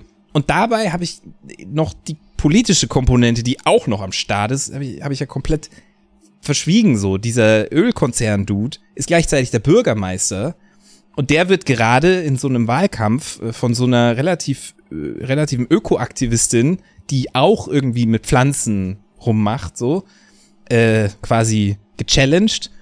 Und die selber ist auch ein bisschen creepy. Die hat so einen so, so, so, so einen Pflanzenladen, wo sie so uralte Pflanzen irgendwie am Leben erhält und so. Also, was ist das alles? You know, man will wissen, wie geht's da weiter? Ähm, was passiert mit diesen ganzen Leuten? Was ist diese, wie gesagt, was ist dieses Viech bei dem Sohn? Wird der Sohn und der, die überhaupt? Dieser Spion ist nur sein, oder dieser Spionjunge ist nur sein guter Kumpel, weil er zu ihm sagt, irgendwie, weil er ihn für Batman hält. Also versteht ihr, was ich meine? Der Sohn denkt, er ist Batman, weil er ihm einmal beim, bei so einem Kampf geholfen hat und halt so gut kämpfen konnte. Und dann geht er zu ihm und sagt, ich weiß von deiner geheimen Identität. Und der halt auf Russisch gleich so, blärt, was, wie, du weißt Bescheid. und er denkt aber ja nicht an Spion, sondern halt an Batman. Und ähm, solche Sachen lockern es dann zwischendrin auch wieder auf, so. Ähm, die Kinder sind da auch mal am Arbeiten auf dieser Farm und müssen dann so Sachen machen wie, ja, die, die Skalp, die Skalpbusch trimmen. Da sind dann so Büsche mit lauter so Köpf, Kopfhautdingern und Haaren dran. Da müssen sie die so rasieren. Oder sie müssen irgendwie diesen Zahn, da gibt's so Zahnpflanzen, dann so, so Gebisse drin. Da Zähne putzen putzen? sie dann so Klar. die Zähne und so Ja. Zeugs und schneiden die Fingernägel von den Fingerlings und so Zeugs. Und ähm, das ist so lighthearted. Und dann wiederum gibt's so Momente, wo da ein Hund in diese Anlage eben kommt, so aus Versehen, und irgendwas von dem Zeug frisst und so mutiert zu so einem riesigen Viech und die alle angreift, so. Und äh, ich weiß nicht, ich mag das, dieses, dieses, dieser Zeichenstil, der nicht unbedingt auf Horror ist, mit der krassen Thematik teilweise. Also, der Großvater kriegt zum Beispiel auch mal irgendwo einen Anruf und dann siehst du nur so eine Frau in so einer Badewanne sitzen, die anscheinend querschnittsgelähmt war oder so. Und äh, die sagt so, äh, ich brauche Hilfe, mir geht's nicht gut. Und aus ihrem Rücken wachsen lauter so Rosen raus. Und das ist halt so, ist ein ekliges Bild, aber er, der, der Zeichenstil spiegelt es nicht direkt wieder so. Ich finde das irgendwie cool. Ist halt relativ bunt, ne? Genau, ja. Ist relativ bunt, relativ farbenfroh und halt aber auch eine schöne Palette. Also ich Ja. finde grundsätzlich immer diese Panels, die haben einfach äh, sehr ausgewogene Farbpaletten irgendwie, die genug Kontrast liefern so äh, und und und trotzdem äh, gute Stimmung machen. Ja, also ich, ich kann es nur empfehlen. Und dabei habe ich jetzt nur Ausgabe 1 bisher gelesen. Aber ich freue mich auf, äh, ich glaube, es gibt fünf, also ich habe fünf Tradebacks, so. Und äh, da werde ich noch mal, da werde ich noch mal ein, äh, einen, einen Nachgriff machen. So, ich habe hier dann noch stehen Body Horror, Mystery, Drama und das verpackt in einem interessanten und merkwürdig spaßigem Setting. So glaube ich, kann man's, äh, kann man stehen lassen. Ja, cool. Ist also wirklich so ein bisschen die Weiterentwicklung von von Chu. Von daher bin ich da großer Fan. Mir gefällt die Idee Andy. total gut. Also ich, äh, ich komme später noch auf ein Thema, wo, wo, wo, wo, ähm, wo ich das ein bisschen vermisst habe. Ähm, hier tatsächlich nicht. Und ich finde auch äh, den Zeichenstil und gerade auch dieses äh, Konträre zwischen Zeichen, also oder ich sag mal Koloration und, äh, und Thematik finde ich ziemlich cool. Und äh, die, die Splash-Pages sehen auch ganz toll aus, finde ich. Das Also klingt die, auf die da jeden sind. Fall sehr spannend und witzig. Ich musste ein bisschen an Hell's Paradise denken, aber auch nur, weil es darum geht, dieser Anime-Manga, wo sie auf so eine Insel kommen, wo Pflanzen Menschen angreifen oder Menschen zu Pflanzen werden, weil da so Götter an Menschen rumexperimentiert haben, um aus ihnen Ah. den Saft des Lebens zu kreieren. Das klingt so von dem, wie du es erzählt hast, relativ ähnlich von diesen Pflanzenmonstern in Anführungszeichen. so Es könnte auf jeden kommen. Fall in, in diese Richtung gehen, weil äh, ja offensichtlich das sind es ja nicht nur Organe, die die an dich dran wachsen und das dann ersetzen, sondern offensichtlich geht da auch was, passiert auch was mit dir. Also ich, ja, es könnte schon sein, dass das in die Richtung geht. Es Sehr cool. spannend. Äh, vielen Dank, lieber Alex. Ähm, ja, ähm, äh, Stella, du hast, äh, du warst im Kino, ne? Hab ich. Ich war im Kino. also ich hatte dich ja, ich hatte dich ja, glaube ich, vor zwei Tagen hatte ich dich gefragt, äh, oder da, da habe ich grundsätzlich, ich habe uns in unsere Gruppe geschrieben, so, ey Leute, wir haben zwar gerade das aufgenommen, aber wir haben schon wieder einen Aufnahmetermin, war so ein bisschen überrascht davon. Und dann habe ich rumgefragt, so, ja, was, was, was wollt ihr denn mitbringen in die Folge? Habt ihr irgendwas zum Vorstellen? Ähm, und dann hat Stella ein Foto geschickt, das im Kino war. Oder im Ki- im Kino ist. Definitiv. Ich war in dem Moment tatsächlich im Kino und Mhm. zwar am Potsdamer Platz in Berlin im Cinem Ja, Cinemax. Genau. Ähm, ich war sehr überrascht. Ich muss ehrlich sagen, ich gucke ja immer an der Warschauer Straße in dem Kino. Das Lux, was halt sehr angenehm ist, aber das Cinemax hat doll aufgeholt. Sehr angenehme Sitze, ähnlich wie man es halt aus den Lux-Kinos gewöhnt ist. Man kann sich schön nach hinten legen, aber was das am Potsdamer Platz hat, was mich ein bisschen mehr abholt, ist, dass an den Stühlen so ein kleines Tischlein montiert ist, auf dem du ein Getränk und was zu essen abstellen kannst. Und jetzt kommt der Oberschlager. Ich habe einen Anime-Film gesehen und diese Filme sind nicht im normalen Kinoprogramm, wenn man eine Kino-Abokarte hat. Und die Kinoticketpreise waren am Potsdamer Platz deutlich günstiger, um fast 5, 6 Euro günstiger, als an der Warschauer Straße, was trotzdem immer noch ein Kino meiner Wahl ist, weil es schön zentral ist für alle Leute, die in Ostberlin leben. Aber das hat mich schon etwas überrascht. Also ich spiele eh mit dem Gedanken, meine Abokarte für das Sinister zu kündigen und ähm, Nee, UCI. UCI, Entschuldigung, ich verwechsel die ganzen Kinomarken. Ich überlege, die Abokarte zu kündigen und mir eine York-Kinokarte Ja, ich auch. Ich wollte es gerade erzählen, dass ich darüber nachdenke. Weil Aber Vorteile, Werbung ohne, äh, dass wir bezahlt werden dafür. Ähm, das Kino-Abo ist günstiger. Du hast mehr Ja. Indie-Filme und generell Filme, die jetzt nicht von Groß Hollywood produziert sind, die länger zu sehen sind. Sind mehrere kleine Kinos. Und wenn du trotzdem ein weiteres Kinoticket kaufst für jemand anderen, kriegst du 10% auf jedes weitere Kinoticket. Und das macht sich halt schon bemerkbar, definitiv. also bei mir ist es tatsächlich so, dass, ähm, dass ich habe ja auch eine UCI Unlimited Card, aber alle ähm, Kinos sind äh, für mich immer na, also mindestens eine halbe Stunde entfernt. Also das äh, UCI äh, im, in, an der, ähm, am Friedrichshain ist relativ weit weg. Ähm, das nächste wäre dann in Potsdam, äh, Gruppes Passagen und ich glaube Marzahn. So, das ist da alles super weit weg von mir so ne. Und äh, entweder das alles im, im äh, eher eher im, im Ostteil der Stadt oder halt ähm, im, in Potsdam. So, deswegen ähm, habe ich tatsächlich auch darüber nachgedacht, mir für die York-Kinos zu holen. Und weil da halt auch nochmal Filme kommen, die ich manchmal gerne im Kino sehen möchte, die es aber im UCI nicht gibt. Die da nicht gezeigt werden. Äh, Parasite zum Beispiel habe ich damals äh, nicht, habe ich in einem York-Kino gesehen. klar, es kam dann später trotzdem bei UCI, aber erst nachdem sie einen Oscar bekommen haben. So, ne? Und das ist halt so das Ding. Also von daher, ähm, ich äh, denke da auch schon länger drüber nach. Und es gibt äh, gerade in meiner Nähe sehr viele Kinos. Am Kudamm gibt es ein, gibt es zum Beispiel ein Kino. Es gibt hier sogar ein Friedrichshain ein Kino, was ein York-Kino ist. Äh, in Friedrichshain, in Friedenau. Äh, ein, ein, ein Kino, was, was ein York-Kino ist. Ähm, von daher, ähm, ich, und es ist halt, es kostet halt nur 19 Euro noch was statt irgendwie 25 Euro noch was. Deswegen, Definitiv. oder 24 noch was. Deswegen, ähm, ja. Hey du, was ist denn das für eine Kacke? Reklame, schätze ich. Du kennst bestimmt die Zeit zwischen einer Comicbestellung und der Lieferung, wenn die Vorfreude besonders groß ist. Was wäre denn, wenn ich dir sage, du kannst dieses Gefühl noch steigern, indem du mit deinem Kauf etwas Gutes tust? Jetzt denkst du dir bestimmt, aber Martin, muss ich dafür einen Aufpreis zahlen oder irgendeinen Aufwand betreiben? Und ich kann beides ruhigen Gewissens mit Nein beantworten. Das Einzige, was du tun musst, ist, deine Comics, Filme oder Bücher bei Buch 7 zu bestellen. Buch 7 ist ein sozialer Online-Shop.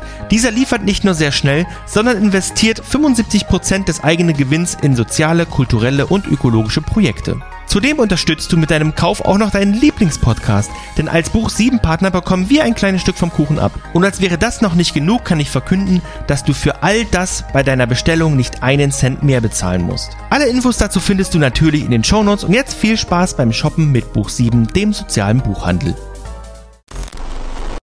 Ich möchte heute über einen Anime-Film reden. Und zwar nicht irgendein Anime-Film, der zu einer Serie rausgekommen ist. Nein, der Gott himself, Hayao Miyazaki, hat mit 82 Jahren nochmal einen Film gedroppt, obwohl er 2013 gesagt hat, nach der Wind, äh, wie der Wind sich hebt, das ist mein letzter Film. Kommt Jahre später doch nochmal eine raus. Und zwar gab es die ersten Infos, ich möchte das noch ein bisschen geheimnisvoll halten. Ich meine, die meisten kennen den Titel wahrscheinlich. 2016 hat Hayao Miyazaki beschlossen, jeden Monat eine Minute Film zu produzieren. Also dieser Film, über den wir heute reden werden, wird seit 2016 gezeichnet, animiert und produziert und kam 2023 in Japan in die Kinos und ist auch seit 2023 in Amerika und anderen Ländern zu sehen, ist aber erst offiziell ab dem 4.1. in den Berliner, deutschen, österreichischen Kinos zu sehen. Und wir reden heute über den Film Der Junge und der Reiher, The Boy and the Heron. Der Originaltitel beruht sich auf einem Buch, das von 1937 stand. Wir müssen ja den Sachen treu bleiben. Ich stelle ja meistens Sachen vor, die steinalt sind.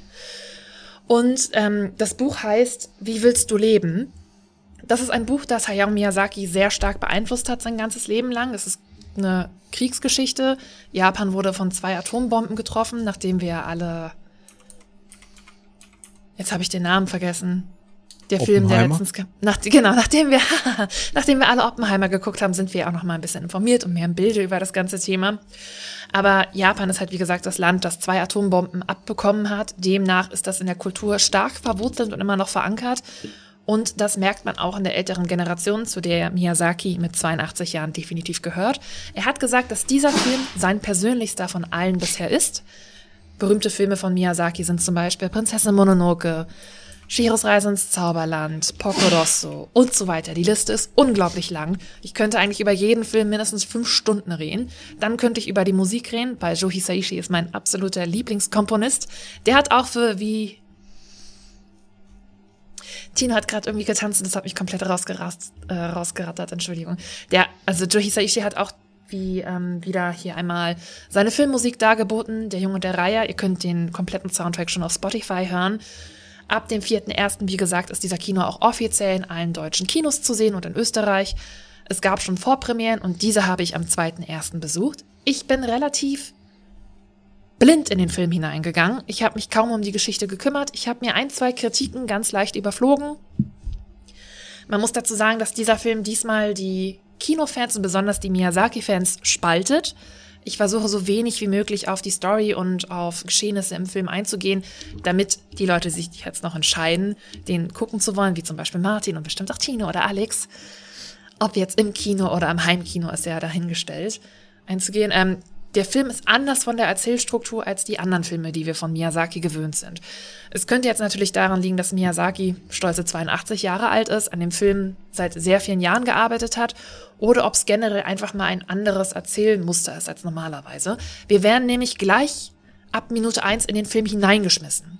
Normalerweise sind wir von Studio Ghibli-Filmen gewöhnt, dass wir sehr langatmige Sequenzen haben, wo die Natur richtig ausführlich gezeigt wird. Langsam rollt der Soundtrack ins Bild hinein.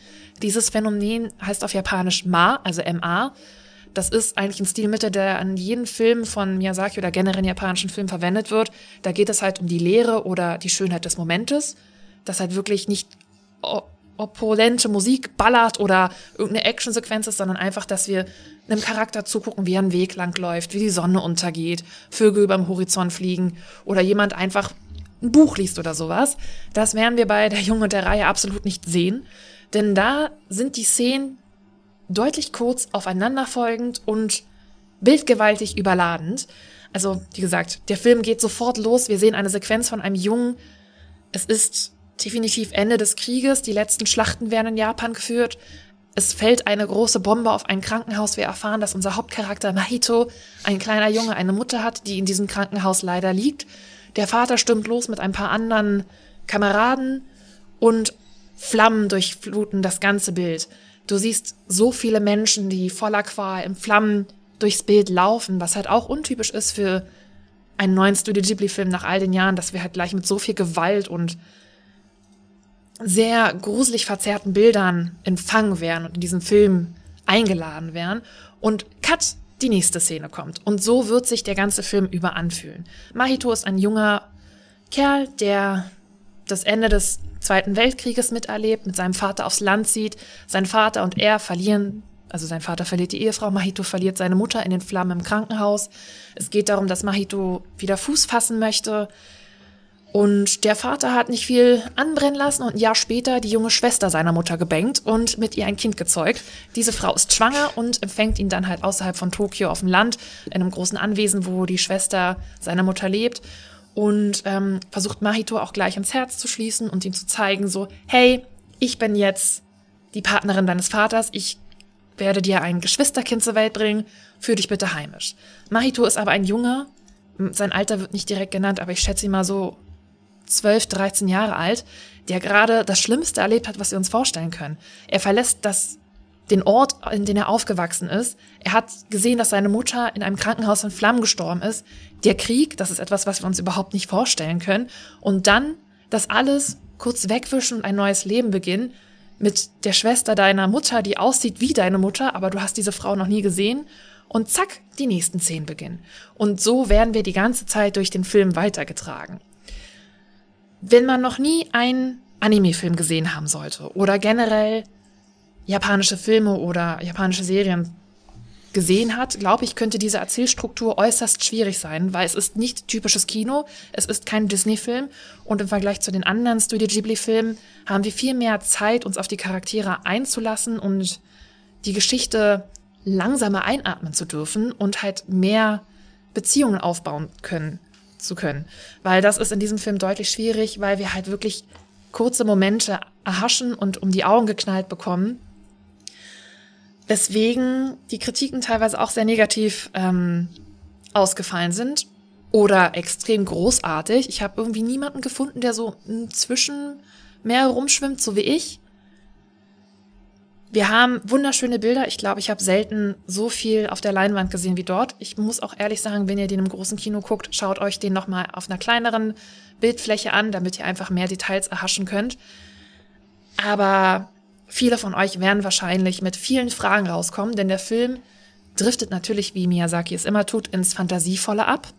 Wir lernen einen Reiher kennen, namensgebend für den Film, der Mahitos Namen immer wieder kräht. In diesem Anwesen, auf den er auf einmal, also wo er auf einmal ist, gibt es irgendwie ein unausgesprochenes Geheimnis. Die Blutlinie seiner Mutter und seiner Tante, jetzt Stiefmutter, ist damit irgendwie verwurzelt. Dieser Reiher ist kein richtiges natürliches Wesen. Das alles wird sehr schnell Platz einnehmen und wird euch leiten. Puh, ja, genauso verwirrend wie das, was ich gerade erzählt habe, ist, so ist auch der Film für viele, denke ich mal. Es sei denn, ihr habt euch mit dem Buch auseinandergesetzt. Ich habe das Buch noch nicht gelesen, aber ich habe mehrere Kapitel so überflogen und ein paar Zitate daraus gelesen. Jetzt ist, ja, was soll ich sagen? Was, das was ist, mir jetzt viel. Was mich jetzt interessiert ist, gefällt dir der Film denn? Also dadurch, dass ich ja gerade so euphorisch und emotional darüber geredet habe, ich bin mir nicht sicher. Also ich habe den Kinosaal verlassen vor zwei Tagen und habe an den Film gedacht, an einige Szenen und Momente. Es gibt da mehrere Gespräche in dem Film, die mich emotional extrem erreicht haben.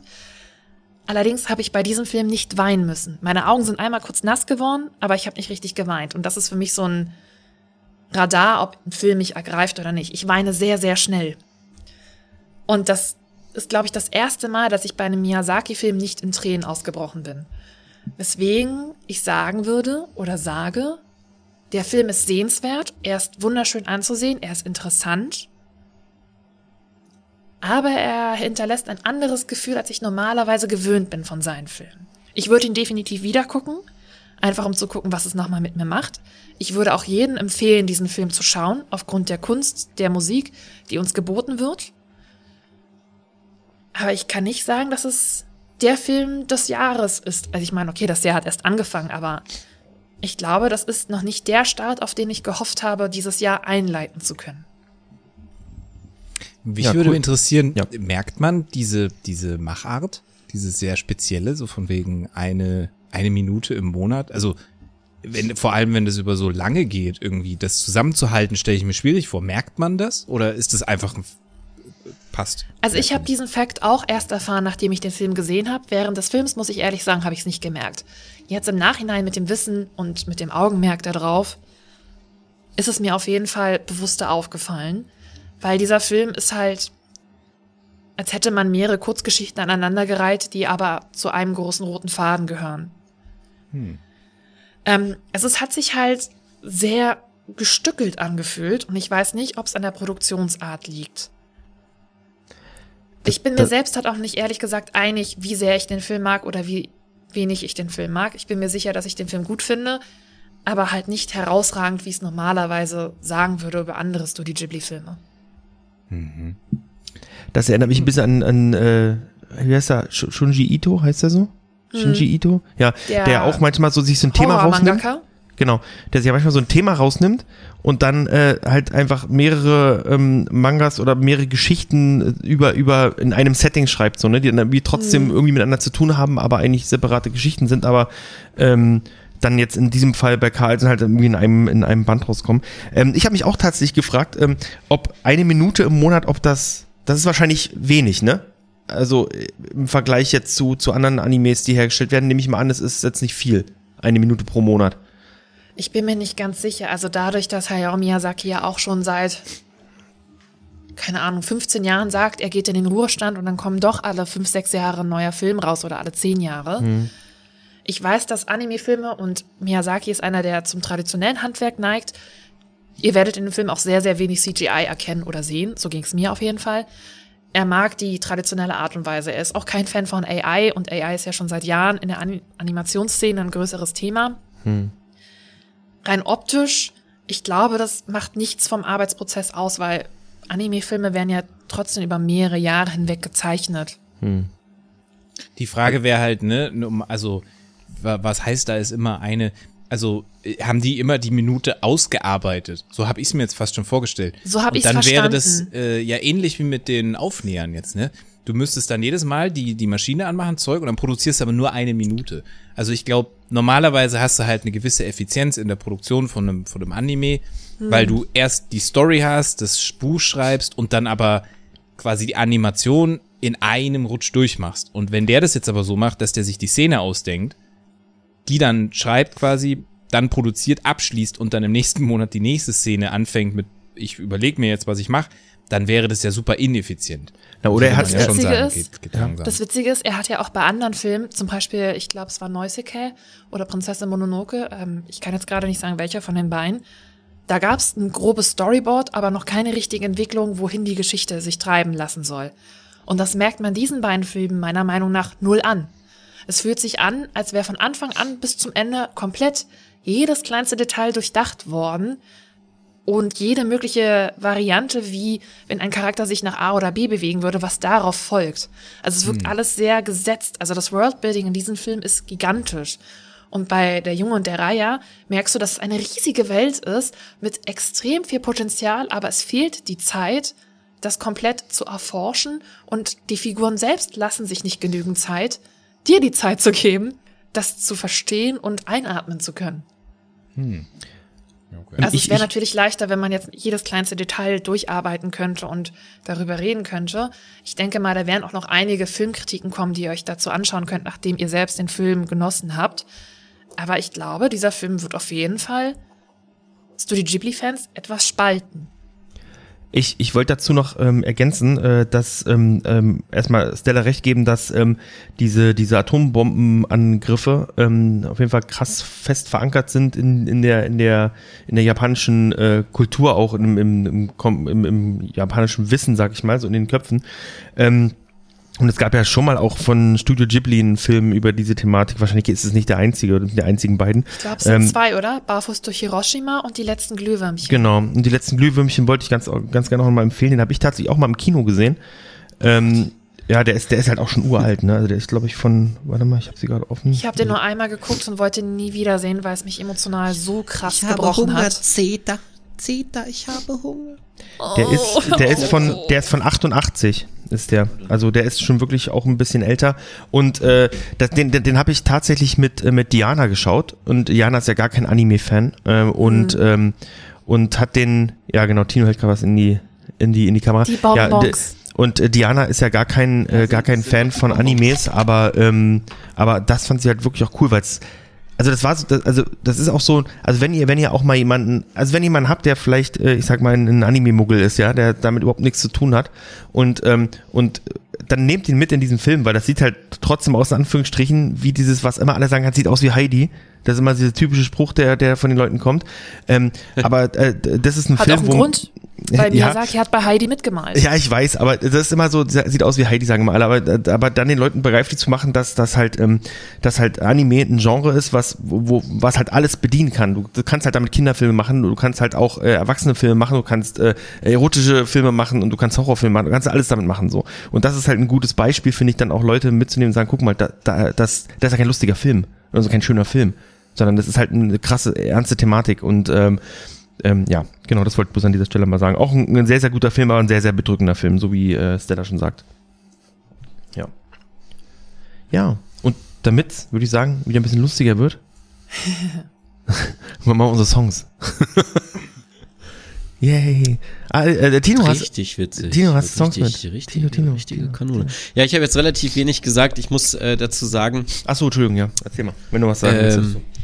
Genau, ich habe jetzt, ich habe jetzt ein paar Studio Ghibli-Filme äh, quasi nochmal nachgeholt, weil ich das zehn Jahre oder gefühlt länger äh, her war, äh, dass ich die gesehen habe, aber auch letztens mal wieder ge gesehen, äh, mein Nachbar Totoro und ich fand ihn so schön. Ja, das klasse. Fand Ja. so schön. Und ähm, wie du schon sagst, ich finde es immer ganz äh, spannend, äh, ist ja in jeder Gesellschaft so, aber grundsätzlich, welche Dinge so normalisiert sind und welche dann immer als awkward oder fremd empfunden werden oder auch Vergleiche gezogen werden, ne? so unter Motto Anime-Filme müssen natürlich wie Pixar-Animationsfilme sein. Nee, ähm, da, da gibt es auch eine gewisse Schwere und das gleiche ist auch mit Comics. So Comics, ja, es sind Bilder in einem Panel, aber das heißt ja eben nicht, dass damit nicht irgendwelche krassen Familiendramen oder andere packende Thriller oder was auch immer nicht mitgeschrieben oder verfasst werden können. Ich finde es immer so witzig, dass die Leute, wenn es dann mal ab von der ein, also von der Norm, von der vorgesetzten Norm ist, dass das dann immer als so, weiß ich nicht, befremdlich wahrgenommen wird. Also ich finde auch, äh, nur als Beispiel, in meiner letzten Partnerschaft, da war das Zitat, also abseits jetzt mal von der Person, von der wir reden, ihr wisst ja, wen ich meine, äh, war die Aussage, hätte ich gewusst, dass du Comics liest, hätte ich dich nicht mehr so attraktiv gefunden. Und da war ich so, Wow. What? So, ja, ist ja eigentlich was für Kinder. Aha, okay, cool. So, und das ist halt so diese, so, so, solche Sachen, ne, wo du dir auch immer so denkst, okay, cool, ähm, aber so ein normalisiertes Hobby wie Binge-Watching von irgendwelchen dummen Telenovelas auf Netflix ist jetzt irgendwie, ne, also finde ich alles immer ein bisschen schwierig. Ähm, und deswegen, wir kämpfen für die Normalisierung von allen Hobbys auf der Welt, egal welche Farbe der Einband des Buches hat und ob es Zahlen, Buchstaben oder Bilder sind. Es ist alles Kultur. Achso. Was, was ich auch immer ganz, ganz lustig finde, ist, dass du, dass du tats tatsächlich auch mit manchen Menschen kannst du reden über Serien und die sagen dir dann eine Serie, oh, die ist ganz cool. So. Und dann greifst du ins Regal und sagst, ja, guck mal, das ist eine Comicvorlage. Und dann sagst du, ja, und, und der, der Film oder die Serie war auch ganz gut. Und dann greifst du wieder ins Regal. Sagst du, ja, Oh, stimmt. das ist so oft so. Mal The Boys. So, oder? Umbrella, Umbrella Academy, äh, ähm, das haben wir gestern nämlich drüber gesprochen.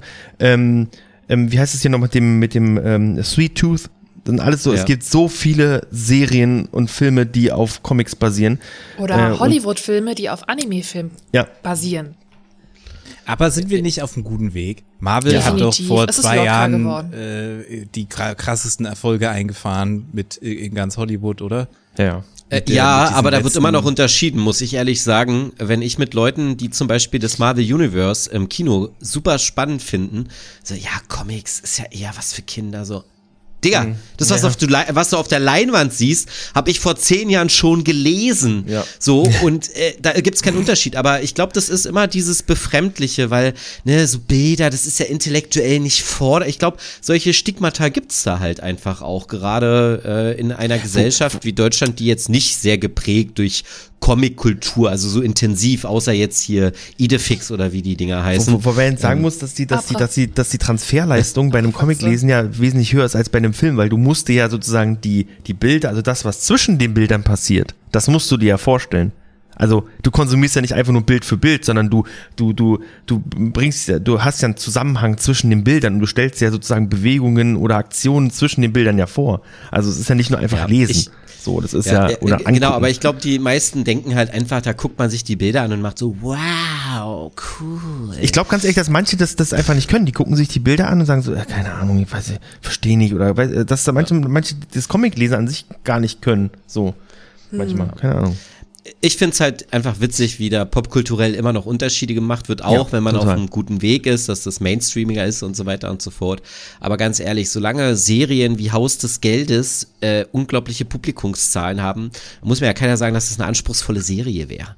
Oder irgendwie, weißt du, so, so, Digga, ganz ehrlich. Eigentlich gesehen. Freunde, Freunde, nee, hast du auch nichts verpasst. Alle hypen diese Sache und ich habe mir das mal angeguckt. Ich dachte so, wa- warum?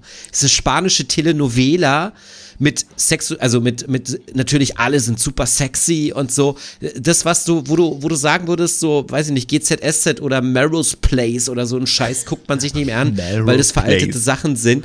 Und das ist aber nichts anderes als Melrose Place mit ein bisschen spicigeren Leuten, äh, die ein bisschen temperamentvoller sind. Die ersten zwei Staffeln fand ich interessant von Haus des Geldes, muss ich ehrlich sagen. Einfach, einfach schlecht. Ich fand die Wenn ich, wenn ich mal den, den Justizfinger heben darf. So, Ja, im, ja. im Sinne von, Justiz, ja. äh, wie war das? Never Yuck und somebody else's Yum oder was? Ja, gibt uns gefälligst die Normalisierung für Comics, aber dann müssen wir aber auch, glaube ich, sagen, das Haus des Geldes ist auch Bombenserie. Kann man auch mal gucken. You know what I mean? nee, das- nee, nee.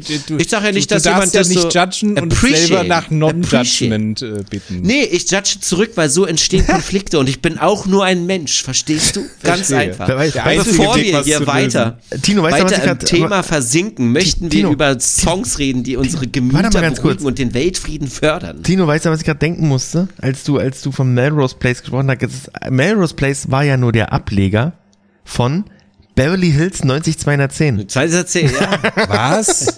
So alt Das war das dieselbe schon. Lore? Das war Ja, ja. dasselbe Universum? Äh, Soweit ich weiß, ja, das gehörte zusammen. Ich glaube bloß, die waren dann bloß irgendwie erwachsener, älter, äh, andere Hut oder so, keine Ahnung. Nee, aber es sind nicht dieselben Leute. Nee, nee, aber es war, es, es war, es ist, es ist, es ist die, das gleiche Universum. Okay. Es hat die gleiche Ästhetik. Und dann also kommt, es sind und dann die kommt der. Mindblow. Äh, Also Twilight spielt gleich. auch im selben Universum Das BHU ist es. und Beverly Hills. Das BHU, das, das, äh, das Beverly Hills Universe. Das ist gar, es sind gar keine, sind gar keine Vampire, sondern es sind einfach nur schön operierte Leute, die glitzern vor lauter OPs. was, also mit, mit, was ist eigentlich mit deinem Song, lieber, lieber Tino? Das war mein Song. Geht raus an die Erde. No peace, make war. Und in zehn Jahren ist aus der Schacht. Wunderbar, freut mich drauf. Also, Übrigens, ich habe ich hab eine gute Überleitung. Ich habe das letzte Glühwürmchen habe ich gesehen in einem kleinen Independent-Kino in Moabit und das hieß, äh, das ist im Slaughterhouse. oh, da war ich auch mal auf einem Konzert. Ja. Lustig. Ja, ähm, liebe Freunde, der Sage Club hat ja geschlossen. Ähm, jedenfalls an der Location, wo es jetzt ist, gibt's den jetzt nicht mehr ab sofort. Der wird umziehen. Äh, Wie es da weitergeht, halte ich euch natürlich informiert. Ich halte es noch für äußerst fragwürdig. Aber ein Song, der tatsächlich im Sage immer wieder lief, und zwar wenn du blind wärst und nicht wüsstest, wo du bist oder dement, spätestens in dem Moment, wenn der Song läuft, weißt du, ah, ich bin im Sage, Rock at Sage, ähm, nämlich von Emotionless in White und noch ein paar anderen Interpreten, aber ähm, hier reicht es erstmal aus, damit Martin das findet für die Playlist. Äh, der, der Song Slaughterhouse, äh, Metal, Freunde. Metal, Metal, Metal. Leute. Metal, Leute. Naja, auf jeden Fall das. Und dann habe ich eine Band entdeckt, wo ich per Zufall Spotify mir quasi so einen Tipp gegeben hat, so, ey, hör dir mal die Mucke an, so. Und dann höre ich mir diesen einen Track an und habe ihn immer wieder gehört, weil ich ihn so geil finde, nämlich von Silent Planet, äh, Antimatter. Finde ich richtig, richtig nice. So ein bisschen Synthi, auch Metal, aber ein bisschen Synthi. Und äh, so ein bisschen wie Northlane, nur nicht so poppig. Aber, äh, was soll ich sagen? Leider ist es nur der eine Song, der wirklich richtig gut ist. Der Rest von dem Album, den feiere ich jetzt nicht so hart. Aber ja, vielleicht gefällt's euch ja besser. Deswegen hört einfach mal rein äh, bei Silent Planet äh, Antimatter und ähm, habt dann Spaß, Ja, cool. Freude und Friede auf Erden. Alex, du, du, du hast auch einen Song mitgebracht. Ja, ich habe äh, immer, wenn ich unterwegs bin, höre ich mit meinem MP3-Player, ne, äh, richtig boomermäßig. Und da höre ich immer dasselbe Album, weil ich irgendwie immer, wenn ich so durchgehe, äh, nichts finde. Und neulich habe ich äh, aber Foreigner da drauf gefunden und das Album 4 oder 4, äh, das habe ich früher immer gehört äh, im Auto, wenn meine Eltern irgendwo lang gefahren sind. Das ist halt uralt alles. Aber da sind halt krasse Songs drauf. Anyway, äh, Girl on the Moon ähm, ist schon wieder ist schon wieder so, ein- so, so ein Drecksong, der dich an Leute erinnert und äh, Herzschmerz und so Zeugs. Deswegen kriegt ihr den jetzt, damit ich ihn los bin. Danke. Ich, das das äh, weckt bei mir tatsächlich auch eine Erinnerung, weil mein, mein Vater hatte nämlich eine Foreigner-Platte. Eine Schallplatte. Eine. Die haben 16 oder so rausgebracht. Die sind komplett irre. Ja, aber du musst, du darfst, du darfst nicht vergessen, ähm, dass äh, wir aus der DDR kommen und da überhaupt eine Schallplatte von, einem, von, einer, von einer Westband zu haben, in der West, das war schon sehr besonders. Auch Deswegen- Amerika. Okay, fair enough. Ja. Ähm, ja, äh, Stella, hast du auch was mitgebracht? Ich habe auch was mitgebracht und zwar Cool. zwei Songs. Der eine knüpft auch gleich an den Film an, den ich vorgestellt habe, Der Junge der Raya. Und zwar heißt der Song Spinning Globe von Kenshi Yorenzu. Ich habe wahrscheinlich den Namen falsch ausgesprochen, es tut mir leid. Der Abspannsong ist wunderschön. Ich kann euch den nur empfehlen. Hört ihn auf jeden Fall mit Kopfhörern. Und witzige Anekdote: Der Sänger hat auch das Opening gemacht von Chainsaw Man, das erste. Und hätte ich den Namen nicht gekannt, wäre ich niemals drauf gekommen, dass es der gleiche Sänger ist. Und dann habe ich durch Spotify Zufallswiedergabe so wie Tino auch etwas Neues für mich entdeckt. Es gibt eine DJ, die heißt Stella bla bla bla, die nimmt so alte 90s und 80s Songs und mixt die so ein bisschen. Und Du bist alt. erst im März. Und ähm, da gibt es einen Künstler oder eine Künstlerin, ich habe nicht nachgeschaut, wer die sind, die nennen sich Zimmer 90 und die haben einen Remix gemacht von What Love Is. Und das ist sehr entspannt, sehr angenehm und gibt mir so ein bisschen 90s Vibes, so wenn abends so ein bisschen Techno-Beats kam. Aber es ist nicht Techno-lastig, es ist eher so Lo-Fi, Soft-Techno-Gewasch. Ich hab, What's Love oder was? What also Love der, der. Pop-Song. Genau, Ach bloß so. so, abgeremixed von Zimmer 90 oder 90. Und ich muss ehrlich sagen, ich mag das sehr, sehr gerne, obwohl ich ja auch eher aus der Metal-Ecke komme. äh, ich habe ich hab im Übrigen ähm, gestern eine, eine, eine Arte-Doku gesehen, so eine kurze Doku, so von einer Viertelstunde. Über über, Techno? über das Lo-Fi Girl Ah, und über Synthwave Boy. da da, da gibt es eine kleine Doku zu, sehr, sehr interessant gewesen, wie das so entstanden ist und ähm, ja, sehr, sehr cool, auf jeden Fall. Ähm, ja, ich habe im Übrigen auch was mitgebracht. Und zwar äh, habe ich einmal einen deutschen Interpreten mitgebracht, nämlich Torsun und äh, The Stereotronics ähm, mit dem Song Bonusleben.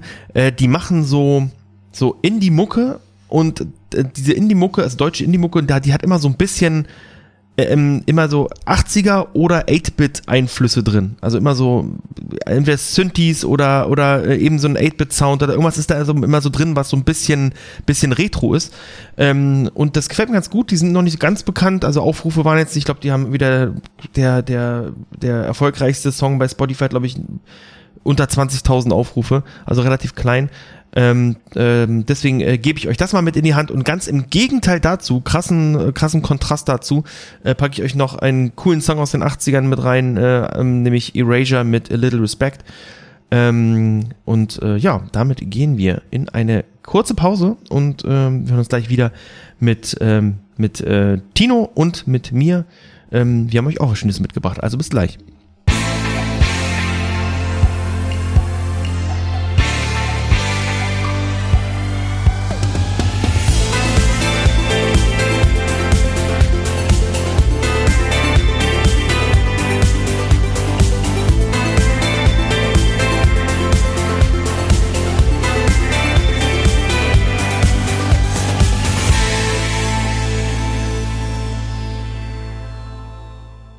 Und zwar ähm, habe ich erzählt, dass ich äh, letztendlich nicht mal so oft im Kino war, einfach weil ich auf der Arbeit viel zu tun hatte. Ähm, und ich hatte aber neulich ähm, zwischen den zwischen den Tagen, wie man so schön sagt, hatte ich so ein bisschen Lust au- auf einen auf einen ja ich sag mal ein bisschen größeren Film, habe so ein bisschen rumgeguckt so und äh, bin dann bei Netflix, ohne dass ich es mitbekommen habe, genau an dem Tag äh, eingestiegen sozusagen oder bei Netflix gewesen, als Rebel Moon rauskam.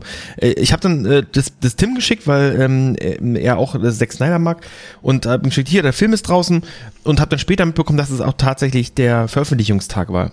Und ähm, dementsprechend habe ich den Film nicht nur für mich, sondern auch für euch gesehen und habe ihn heute mitgebracht und möchte ein bisschen davon erzählen.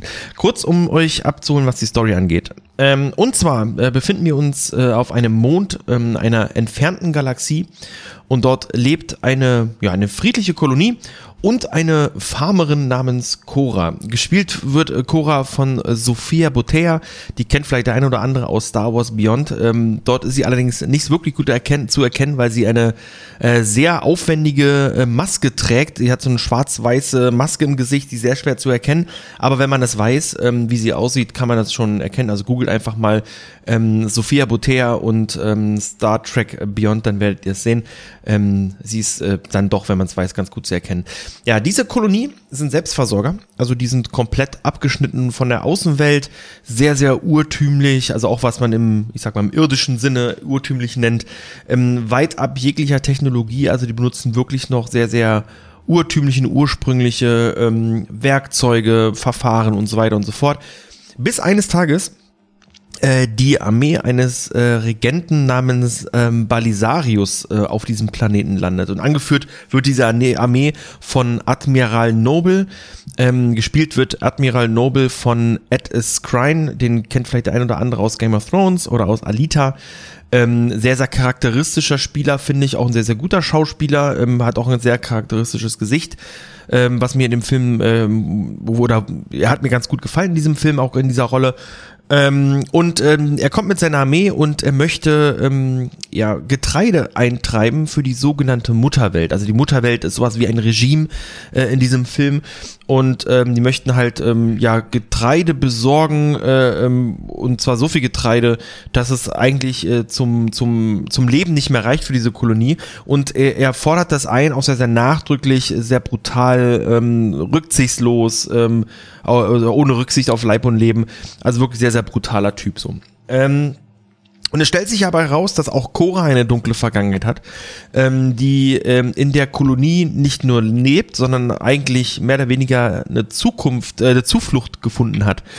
Ähm, und äh, durch diese dunkle Vergangenheit und das, was da passiert ist, steht sie den Mutterweltern, Mutterweltlern ähm, mehr als kritisch gegenüber.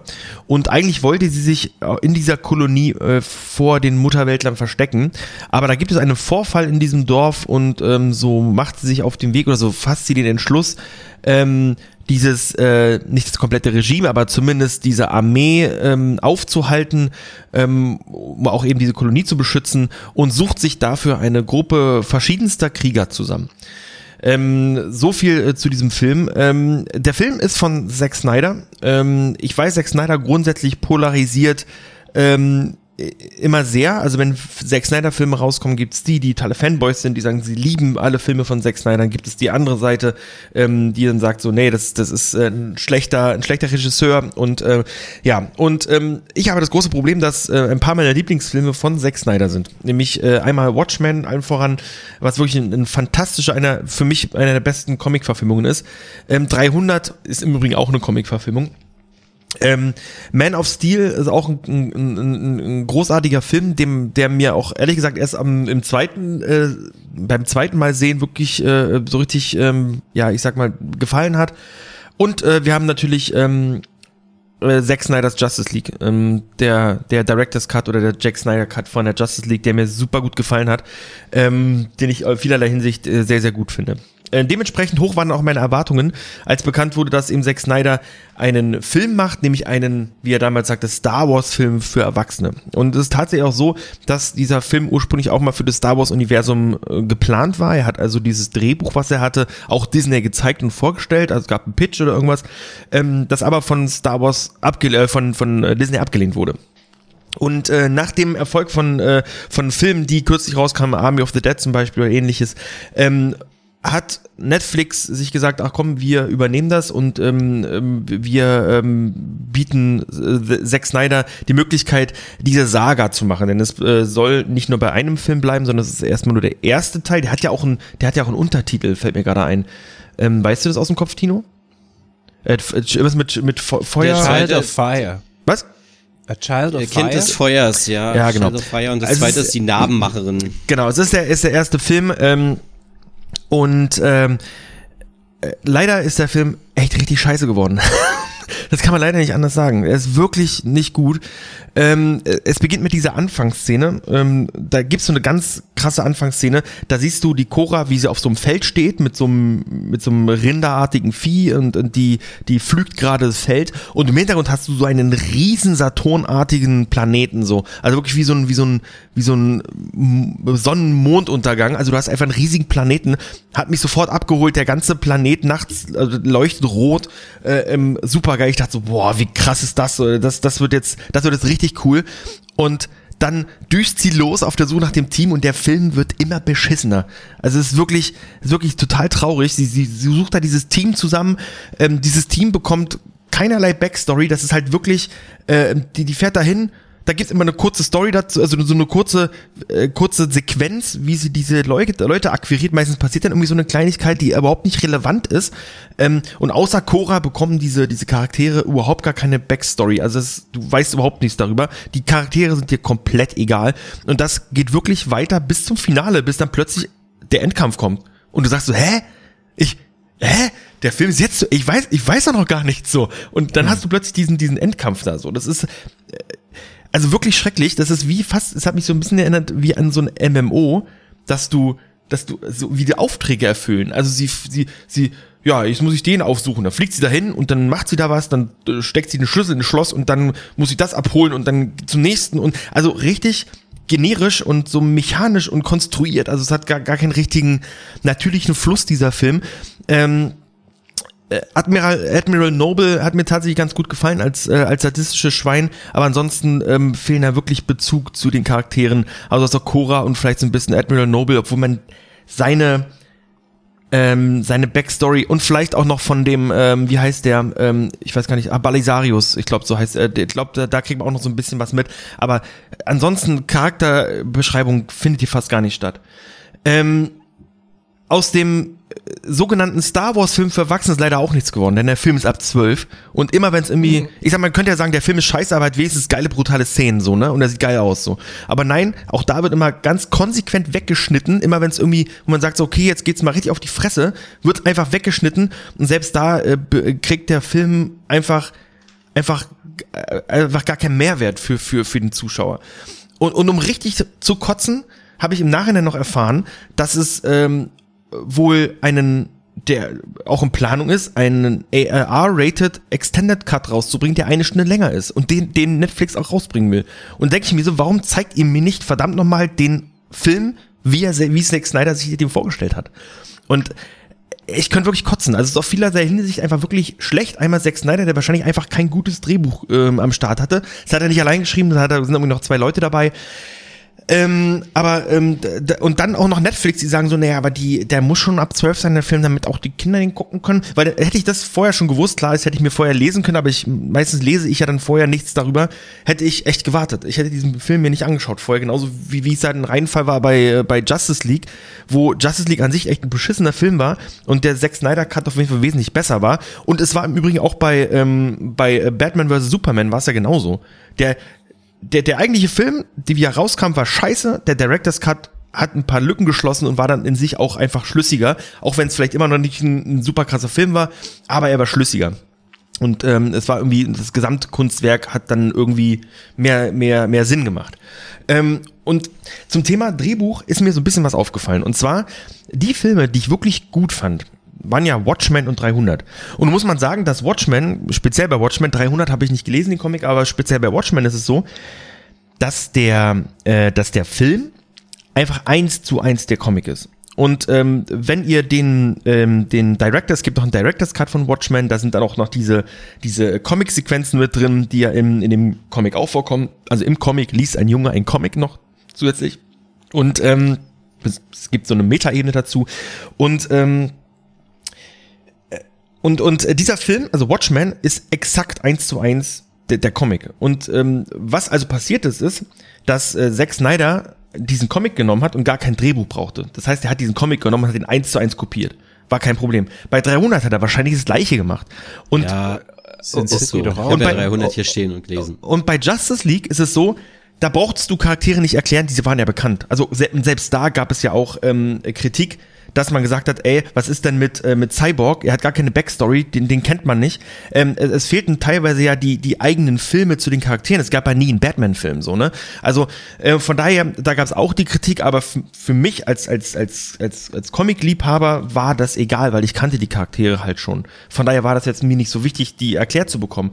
Und ich habe das Gefühl, immer wenn es davon weggeht, sind die Filme nicht so gut. Und vielleicht liegt es wirklich einfach daran, dass Zack Snyder kein, keine Stories richtig erzählen kann. Also das ist jetzt so meine, meine Vermutung. Und ich hoffe, ich irre mich. Und dann kommt mal noch was Geiles. Ja, er, er macht viele Zeitlupen und äh, äh, ähm, äh, das finde ich aber gar nicht so schlimm. Ich mag das, ich mag seine Ästhetik eigentlich immer ganz gerne. Also in den Filmen, die er gemacht hat, das, das gefällt mir wirklich gut. Das, dieses düstere, dieses, dieses grittige, cornige in, in diesen Videos, äh, in den Filmen, ähm, das finde ich eigentlich immer ganz cool. Ähm, und von daher äh, hoffe ich, da kommt mal irgendwie noch mal was. Um was Positives zu sagen. Das Setting gefällt mir ganz, ganz gut. Also das Design, die Kostüme sind toll. Ähm, wobei die, die, die Soldaten der Mutterwelt, wenn man da wieder guckt, das ist, die sehen halt aus wie, wie Nazis, also das Nazi-Regime, ähm, was wiederum ja auch wieder, also das Imperium bei Star Wars ist ja auch dem, dem so ein bisschen abgeguckt. Die haben auch diese, diese komischen Hosen an, äh, die, die in in den, im Dritten Reich getragen wurden. Also ähm, ja, ich weiß nicht. Also so, so richtig, es sieht gut aus. Ähm, manchmal ist es äh, CGI nicht so geil. Sieht halt manchmal aus wie Videospiel und ähm, nicht wie Kino. Ähm, ja, der Film ist auch übrigens nicht im Kino gewesen. Ähm, normalerweise ähm, würde ich sagen, so ein Film würde Netflix immer irgendwie auch ins Kino bringen, ähm, für eine Woche wenigstens, aber selbst das ist nicht passiert. Also von daher kann ich bloß sagen, ich weiß nicht. Äh, Zack Snyder meinte, er wird die Charaktere im zweiten Teil erklären, aber ey, ganz ehrlich, äh, was, was soll das? Also das, Darf nicht vergessen, der, der geht ja schon zwei, zwei Stunden 20 oder Ja. zwei Stunden 30 oder so. so funktioniert Exposition nicht. Das ist totaler Bullshit. Du kannst dir nicht Ja, das erst Problem eine ist, Story zeigen und dann das- die, die Charaktere Das, erklären. das Problem also, ist aber, dass er ja Exposition macht die ganze Zeit. Ja, ja. Der ganze erste, dieser Ja, ja. erste Film ist nur Exposition, aber auf einem Level ja. von Kindergarten hoch 10. Das ist so, äh, die, die Charaktere, die Einführung der Charaktere ist immer nur verbunden mit einer irgendeiner emotionalen Action-Szene, damit du denkst, boah, das ist ein geiler Typ. Der kämpft jetzt gegen ein Regime, wie cool. So, also ich sag mal so, solche Filme, gucken wir uns 300 an, hat ja auch überhaupt gar keine Substanz, wenn du das mal jetzt nur, ne, also kein Ding, geiler Film und der Comic war auch cool, aber Ja. da geht's ja auch eher um Effekte, um Gewalt, um, ne, da geht's ja nicht darum, dass man denkt, oh, Leonidas war so ein mehrschichtiger, krasser Charakter, so, aber selbst das, ich finde, bei Rebel Moon verzettelt er sich so dermaßen und diese Vertriebspolitik und dann dieses typische, naja, wir bringen dann noch eine anderthalb Stunden längere Fassung. Das gleiche wie bei Napoleon, Freunde. Da kommt im Kino eine dreistündige, nee, eine drei, ja, warte mal, ihr habt den ja gar nicht gesehen. Ich hab Aber eine gesehen. dreistündige, im Kino läuft eine dreistündige Variante Und jetzt bringen sie aber, weil die Kritik ja auch laut geworden ist, äh, also der Film wurde auch sehr kri- kritisiert, weil man merkt, wie er zerschnitten worden ist fürs Kino, um dann eine viereinhalbstündige oder fünfstündige Variante jetzt dann auf Apple Ey, irgendwas, Dann macht, irgendwas ein, na, dann rauszubringen. macht eine Miniserie draus. Was ist das denn für ein Scheiß? Also ernsthaft und, jetzt Das mal. gleiche wie mit Spielen gerade, oder? Du kriegst ein unfertiges oder fertiges, Naja, das würde ich jetzt so nicht Produkt. vergleichen. Also Ja, es ja, ist, ist ja. ein Trend, der sich jetzt gerade in den letzten Jahren so ein bisschen durchzieht irgendwie. Es kommt etwas nicht komplett Fertiges, wie es sein sollte, auf den Markt und dann wundern sie sich über schlechte Kritiken und dann wird nach Aufruhr das vollwertige Produkt praktisch rausgegeben. Das ist halt schon ein bisschen ätzend. ja, Na, weil also es vielleicht finde auch ein PR-Stand ist, oder? Du kannst ja dann quasi positiv brillieren, weil du hast ja auf deine Community gehört. Ja, Kann, weißt du, das hat ein sein. paar Mal gut funktioniert, also könnte ich mir vorstellen, dass das inzwischen so ein Move ist so. Ja, wenn es nicht so gut ankommt, dann machen wir den, den, den Dings-Move. Keine Ahnung, wer das zuerst gemacht hat, aber dann machen wir Move. Community Wir nennen es einfach. Snyder Move.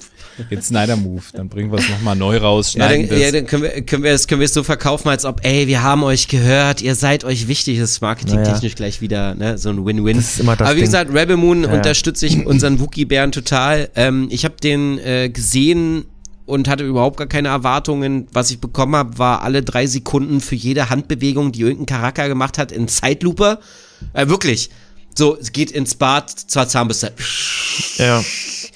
putzt sich die Zähne ganz normal, nimmt den Becher zum Ausspielen. Aber jede fünf Minuten und selbst ich, der ja eigentlich so überstilisierte Sachen finde ich eigentlich mal geil. Aber der Film nimmt sich einfach so ernst. Mal dahin genommen, ne, auch diese ganze Marketing-Scheiße mit, das sollte ein Star Wars-Film sein.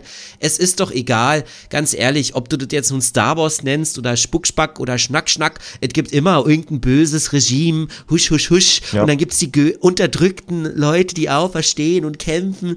Und im Endeffekt ist Rebel Moon nichts anderes als ein ganz schlechter Abklatsch von ähm, äh, neun Ronen, sieben Ronen, sechs Ronen, acht Ronen, keine Ahnung, der Film mit Keanu Reeves, der auch schon nicht so geil war. Ähm, also wirklich äh, furchtbar 47 schlecht. D- 47 sag ich doch. 47. Und also das einzige, was wirklich, was wirklich richtig, richtig, richtig geil war, äh, das äh, super, ähm, äh, war, war tatsächlich das Art-Design. Also davon Ja, würde ja. ich mir ein Artbook kaufen, weil das war die, das Schiffsdesign und so ist schon ganz geil. Ähm, Aber, ja, aber wie also, gesagt, Also ich, ich, ich würde ich würd sagen, also so, so mal, um es um es vielleicht euch, für euch ein bisschen greifbarer zu machen, wenn ihr, wenn wir jetzt mal in, in Fantasy denken, ja, dann ist Rebel Moon ist nicht Herr der Ringe, sondern Percy Jackson Olymp im äh, Diebe um Olymp. Also so, so ungefähr müsst ihr euch vorstellen. Das sieht, da, das, ich finde, dass das, wenn man das anguckt, das, das sieht halt aus wie so, wie so ein B, so ein B-Science-Fiction-Krams so. man kann es vergleichen, es ist nicht Herr der Ringe, sondern Herr der Ringe, wie heißt die Serie? Ringe der Facht, der Entfachung. Ringe Ja, aber der sie, Macht. se- selbst die sieht ja wertig aus. Also das ist ja nicht so, dass die, dass die jetzt Ja, billig wirkt. Also das ist ja schon, aber der Film wirkt einfach teilweise so, so durch diese, diese, diese, die Story so, so irgendwie so ein bisschen billig. Keine Ahnung, ich kann es gar nicht richtig erklären. Aber, Aber ich, CGI sah auch teilweise furchtbar aus. Zum Beispiel äh, so eine Szene, wo man diese ganzen Rebellenschiffe sieht und so, da dachte ich wirklich, ich bin in einem äh, 98er Zwischensequenz aus irgendeinem äh, äh, äh, Sci-Fi-Shooter auf der PlayStation 1. Also ja, sehr enttäuschend, äh, muss, muss ich ehrlich sagen. Äh, mal gucken, ich werde mir die, die anderen Teile natürlich auch angucken. Ähm, und ich hoffe auf diesen, auf diesen ähm, R-Rated Extended Cut, vielleicht wird's da auch irgendwie ein bisschen besser, keine Ahnung. Ähm, was ich cool fand, war noch der, der Robot. Den fand ich irgendwie noch ja, der spannend. war super.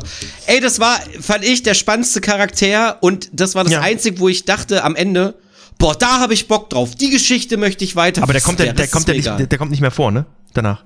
Weiß, nicht? Nee. Hä? Der kommt der, kommt der danach nochmal vor? Der kommt ganz am Der Roboter? Ja, du hättest vielleicht doch mal die, die End, die Endcredit-Scene ah, abwarten da habe ich, ach, da gab's eine Endcredit. Okay, die habe ich nicht Eine geschaut. richtig gute. Ich dachte so, so, oh scheiße. Gott, da, das, das ist das, worauf ich Bock hab, dachte ich Okay, so. Aber okay. ja. Oh. Ja, aber genau, vielleicht nur kurz, äh, um auch, auch, warte mal ganz, äh, kann man so auch Leute noch mal ganz kurz. motivieren. Das, ist- halt auch wirklich dieser Roboter ist ein super interessanter Charakter. Also wenn, wenn Ja. das, äh, Entschuldigung, ja, bitte, Alex, äh, Alex, Tino, bitte. Tino. Was wolltest du sagen? Äh, Ja, genau. Ja, ja, genau, das meinte ich. Das ist nämlich ein super Char äh, interessanter Charakter, weil das Ja. ist nämlich ein Roboter, der eigentlich früher dem äh, König äh, sozusagen, das ist sozusagen die übergeordnete Macht sozusagen wie beim Warhammer 40k. Das Warhammer 40k ist da übrigens super viel drin. Ja, ja, super hab- viel hab ich auch gedacht. Also, obwohl ich's nicht es gibt kenne, so diesen von der Ästhetik, ne? der, der Ja. halt nur König heißt ähm, und dem dienen dann so Maschinen, also Roboter so, die er nur gezüchtet hat, Space Marines, ähm, für, äh, für, für, um seinen Willen durchzukriegen. Und diese Roboter werden in der, dem Zeitalter, wo wir sind, eigentlich nur noch benutzt, um ähm, quasi so äh, Transportaufgaben zu machen, obwohl es voll die Killermaschinen sind, weil die haben mit dem Tod des Königs, das ist jetzt kein Spoiler, das passiert in den ersten Sekunden des Films, ähm, äh, sozusagen des Gott-Imperators des Todes, legen diese Roboter die Waffen nieder, weil ihr Zweck des Dienens, des Schützens des Königs ist ja überfällig, äh, äh, äh, nicht überfällig, sondern ist ja passé. Die haben ja niemanden mehr zu schützen, also legen sie Waffen nieder und werden nur noch zu so Transportsachen äh, benutzt. Aber dieser Roboter tötet in diesem Film. Warum und so werdet ihr ja dann sehen, aber das löst was in dem aus und das fand ich, dachte ich so, Ja. da, da habe ich Bock drauf, Und- das und- ist spannend. das- das- äh, wie geht es weiter? das ist halt auch so, so das Ding, was, was, was Tino gerade erzählt hat, so eigentlich ziemlich cool, weil, weil ja Roboter dann sozusagen so eigenmächtig entscheiden, das, das einfach jetzt nicht mehr zu machen. Und sie sind einfach, sie, sie kämpfen, und alle haben auch Angst vor denen, aber sie machen einfach seit Jahrzehnten nichts mehr. Und das ist schon echt ähm, sehr, sehr interessanter Charakter. Also er hat Wie schon gesagt, coole Elemente, aber Coole Versatzstücke, ja. ja, Aber leider kein cooles Gesamtbild. ja, Und vielleicht hätte, der vielleicht, Name der Figur gefällt mir äußerst sehr. welche? Wie hieß sie nur? Cora. Cora, so, ja, so. wegen deiner Grüße Schwester. gehen raus an Cora. Ja, stimmt. Hey, Cora. Hast du recht. Ja. Ähm, ja, vielleicht hätte, vielleicht hätte ähm, ähm, ähm, äh, Zack Snyder so ein bisschen die äh, Kontrolle abgeben müssen. Auf Englisch Control. Weißt du? Du bist mir ein Schlawiner? Mensch. Dinos Dattelecke. Ja, Freunde, wie, wie soll man von so einer herben Enttäuschung zu einer mittelherben Enttäuschung übergehen? Hm. Naja, so schlimm ist es nicht, Freunde. Äh, ja, ich, ich weiß gar nicht, äh, haben wir bei, über in Lesewut schon mal darüber gesprochen? Ich, ich habe keinen Plan, ich glaube nicht. Äh, und selbst wenn, Nee. das ist lange Mhm. her. Aber lieber Martin, ich weiß ja auch, dass du Control gespielt hast. Ich habe Control, als es damals für den PC noch exklusiv, zeitexklusiv für den Epic Launcher rauskam, äh, habe ich mir das gekauft und habe das auch ein bisschen gespielt und so, aber habe irgendwann das Interesse verloren. Frag mich nicht warum, kann ich mir nicht erklären. Aber äh, jüngst habe ich ja Alan Wake 2 gespielt und da kamen mir so Sachen bekannt vor, so Worte wie rothaarige Direktoren, die FBC, so da ich so, hä, die Begriffe, das kenne ich doch irgendwoher. Hab mich ein bisschen eingelesen und dachte so, what? Control spielt mit Alan Wake im gleichen Universe und warte mal ganz kurz. Äh, Echo Stopp. Okay, sie hat einfach meine Metal-Playlist angefangen abzuspielen. Das ist ganz schön gruselig.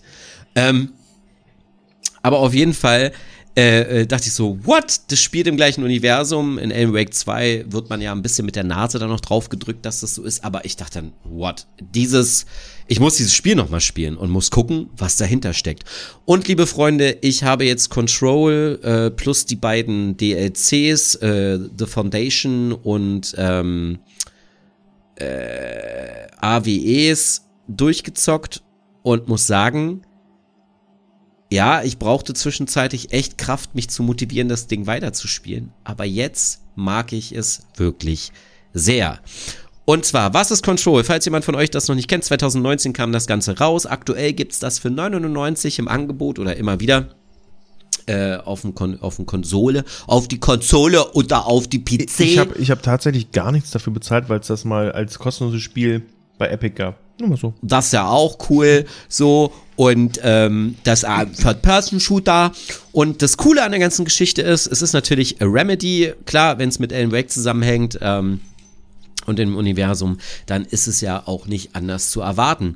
Ähm, worum geht es? Ihr spielt Jessie Faden, die ganz zufällig und eigentlich weiß sie gar nicht so richtig, ist sie auf der Suche nach ihrem Bruder und ja, läuft einfach in ein Gebäude rein.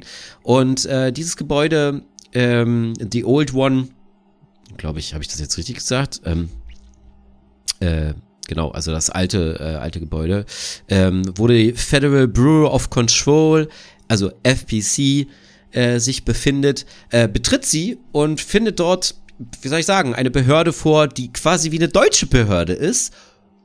Erstmal findet man niemanden, den man ansprechen kann, Ja, der den Antrag bearbeitet. Ähm, die einzigen Personen, auf die äh, sie trifft, ist Artie. Artie ist ein Charakter, der äh, einem auch aus Alan Wake bekannt sein sollte. Das ist auch einer immer dieser Cross-Verweise in diesem Universum. Eine sehr mysteriöse Fi Figur. Und ähm, der stammelt auch irgendwas von hin äh, dahin, dass äh, er sich freut, dass sie jetzt da anfängt und so weiter. Sie denkt nur so, okay, verwirrter alter Mann, ich will hier gar nicht anfangen. Ich will einfach wissen, wo mein Bruder ist oder was mit meinem Bruder ist, weil da ist nämlich was in ihrer Vergangenheit passiert, was dafür gesorgt hat, dass die FBC sich ihr und ihrem Bruder angenommen hat. Naja, so erforscht man die Räumlichkeiten, die stark vom Brutalismus äh, quasi inspiriert worden ist, äh, dieser Federal Bureau und von diesem alten Gebäude und merkt ganz schnell, hier stimmt irgendwas nicht, nämlich weil äh, ja die Mitarbeiter, auf die man so stößt, schweben in der Luft äh, flüstern Dinge vor sich her und man hört auch die ganze Zeit in den Bürogebäuden oder in den, in den Räumlichkeiten immer ein merkwürdiges äh, Flüstern beziehungsweise das Zischen wird es genannt. Und dieses, das Zischen hat die Kontrolle über diese Behörde übernommen die Leute befallen und sie sehr aggressiv gemacht. Und ähm, ja, ihr stoßt dann letztendlich auf die Leiche des äh, Direktors äh, dieser Behörde und setzt euch auf den Sessel, habt komische Visionen und auf einmal flüstert eine schwarze Pyramide euch zu, dass ihr jetzt die neue Leitung dieser Behörde seid. Ich sehe viele Fragezeichen. Und liebe Freunde, viele Fragezeichen hat man auch bei der Story. Ähm, eigentlich fast bis zum Ende, was das Ganze aber ganz charmant und äh, Akte X Resk macht, wenn man das so nennen kann. Ähm, so wie schon bei Alan Wake spielt äh, oder oder gibt es eine Atmosphäre wie bei Twin Peaks und bei Akte X, also eine Mystery-Atmosphäre, die wie ich finde, wenn man sich drauf einlässt bei Control, äh, weil das Gameplay dann doch ein bisschen actionlastiger und wilder ist als bei einem Alan Wake, äh, muss man sich drauf einlassen. Aber wenn man sich darauf einlässt, kann man versinken in diesem Gemäuer, was so ein bisschen Metroidvania-mäßig ähm, aufgebaut ist. Also spielt, man kann bestimmte Teile oder Bereiche erst mit Fähigkeiten äh, erreichen, die man auch, auch, erst bekommt. Es gibt auch teilweise Fähigkeiten, die auch nur optional sind und auch viele Bereiche und auch Rätsel, die optional sind. Da bin ich erst drauf gekommen, jetzt wo ich seit ähm, fast, also ich habe Hauptstory technisch habe ich es durchgespielt, aber ein paar Nebenmissionen habe ich noch nicht gemacht und bin dabei immer mehr darauf gestoßen, dass das Spiel auch viel darauf setzt. Im ersten Moment denkt man, ah, typisches Ding, man kriegt quasi einen Questmarker, da muss man da irgendwie hin. Aber das Spiel bietet ganz viel außenrum ohne diese Questmarker. Und äh, jetzt erst in den letzten äh, Tagen, als ich ähm, nochmal mich rangesetzt habe, um es dann letztendlich durchzuspielen, habe ich das auch erst überhaupt gemerkt, weil habe ich mich auch mehr darauf eingelassen und gerade auch am Ende, wo man viele Fähigkeiten auch freigeschaltet hat, finde ich, ist das Gameplay noch runder. Also es fühlt sich grundsätzlich schon gut an. Ähm, aber man schießt nur nicht in diesem Spiel, man bekommt sozusagen den, ich glaube, der sogenannte Marker, das ist quasi die Waffe des Direktors. Und diese kann sich in unterschiedliche Aufsätze äh, morphen oder unterschiedliche Waffe, also Sniper, Schrotflinte, Raketenwerfer, Granatenwerfer, da ist alles dabei.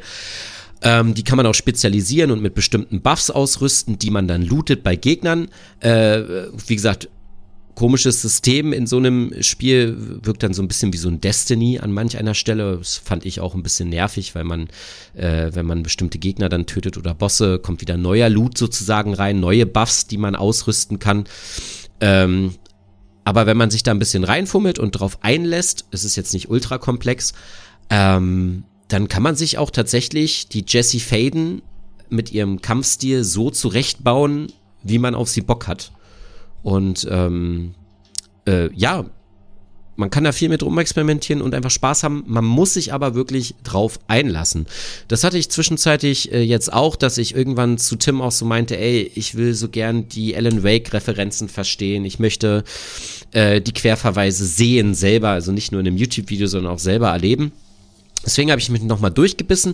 Aber durch dieses, ich beiß mich durch, ähm, entstand dann irgendwie so eine Sogwirkung, dass ich es jetzt immer noch spiele und nur noch so Nebensachen mache oder Bereiche erforsche, die ich zwar storytechnisch gar nicht brauche, aber einfach interessant finde, äh, weil es ist halt auch so, dass diese, äh, dieses Bureau hat halt die Aufgabe, paranormale Aktivitäten zu untersuchen und zum Beispiel, ich sag mal, besessene oder verfluchte Gegenstände ähm, zu äh, erforschen, aber auch wegzusperren. Als Beispiel, sehr prominent, weil es auch eine Mission, Mission aus dem Spiel ist, der Kühlschrank, der dich umbringt, wenn du ihn nicht beobachtest.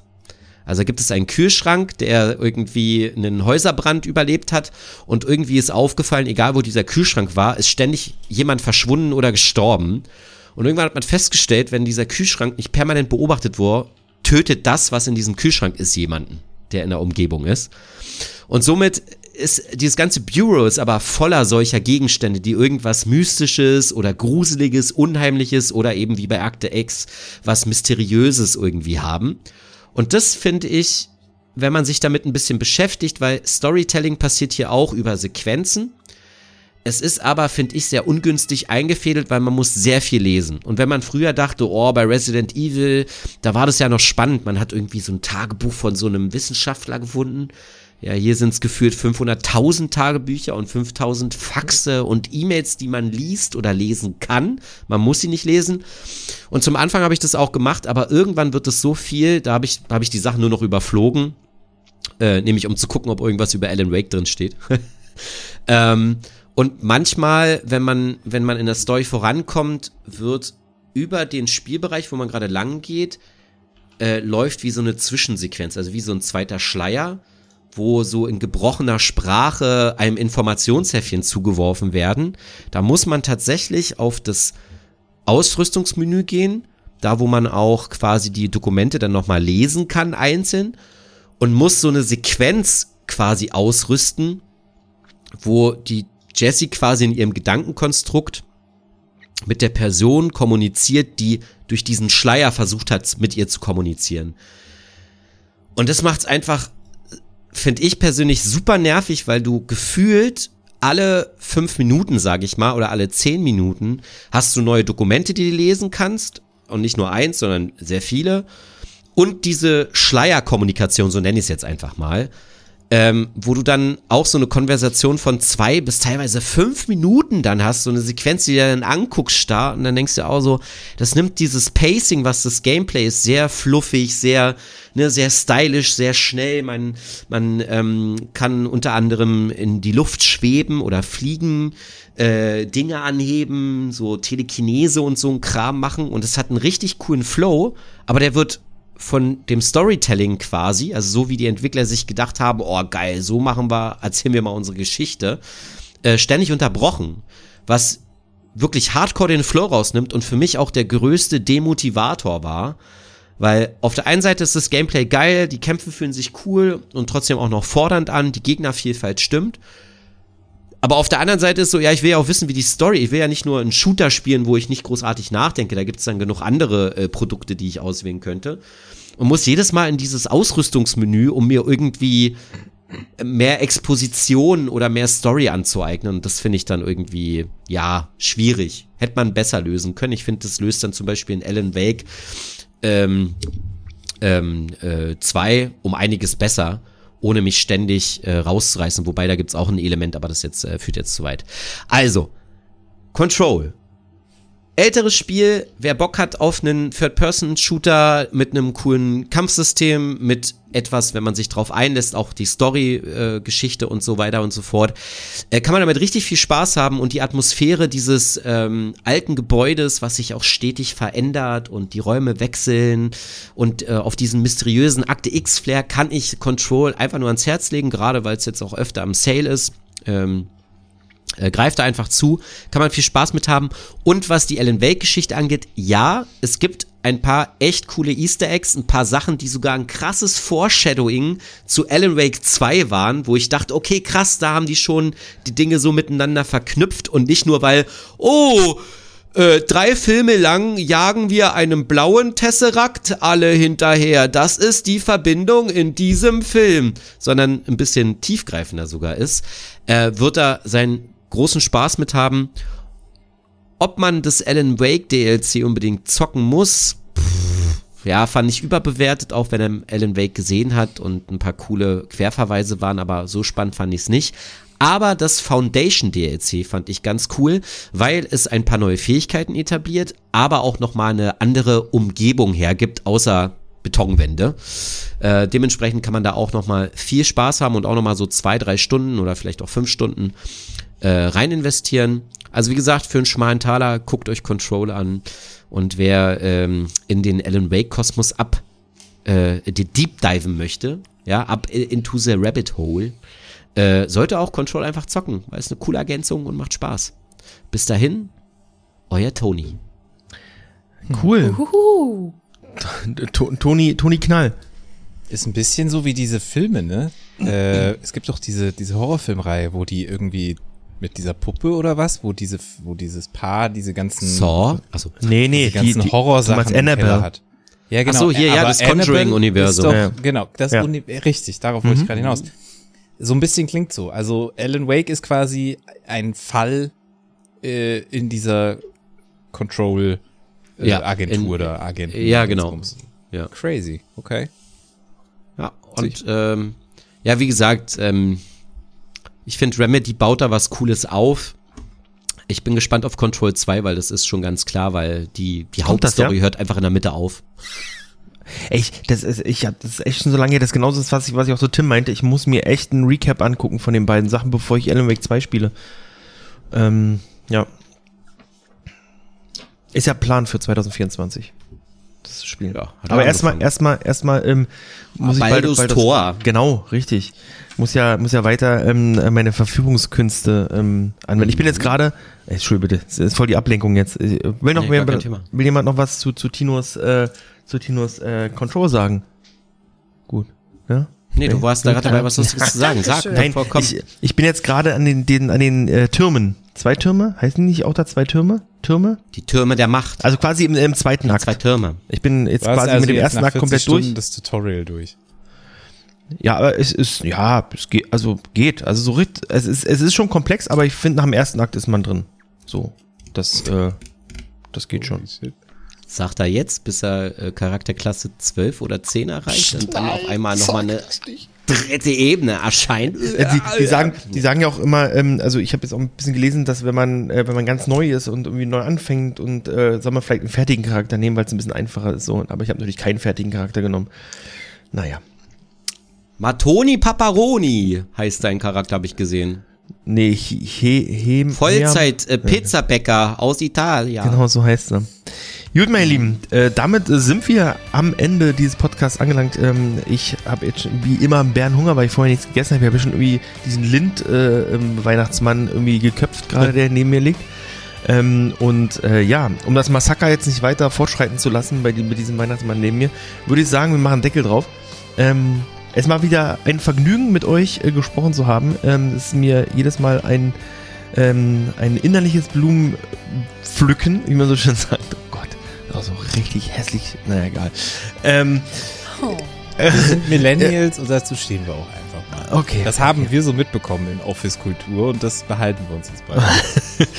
Ähm, ich möchte mich auch bei euch dreien wieder bedanken, dass ihr dabei gewesen seid. Ähm, wie immer eine Freude ähm, und sage ähm, Tschüss, bis zum nächsten Mal. Bye, bye. Tschüss und Tschüss. auf Schön mit Wiedersehen.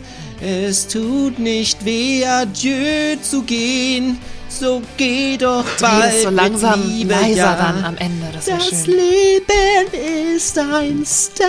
Das Gute ist, dass ich Tinos Spur ja separat einfach ausblenden kann.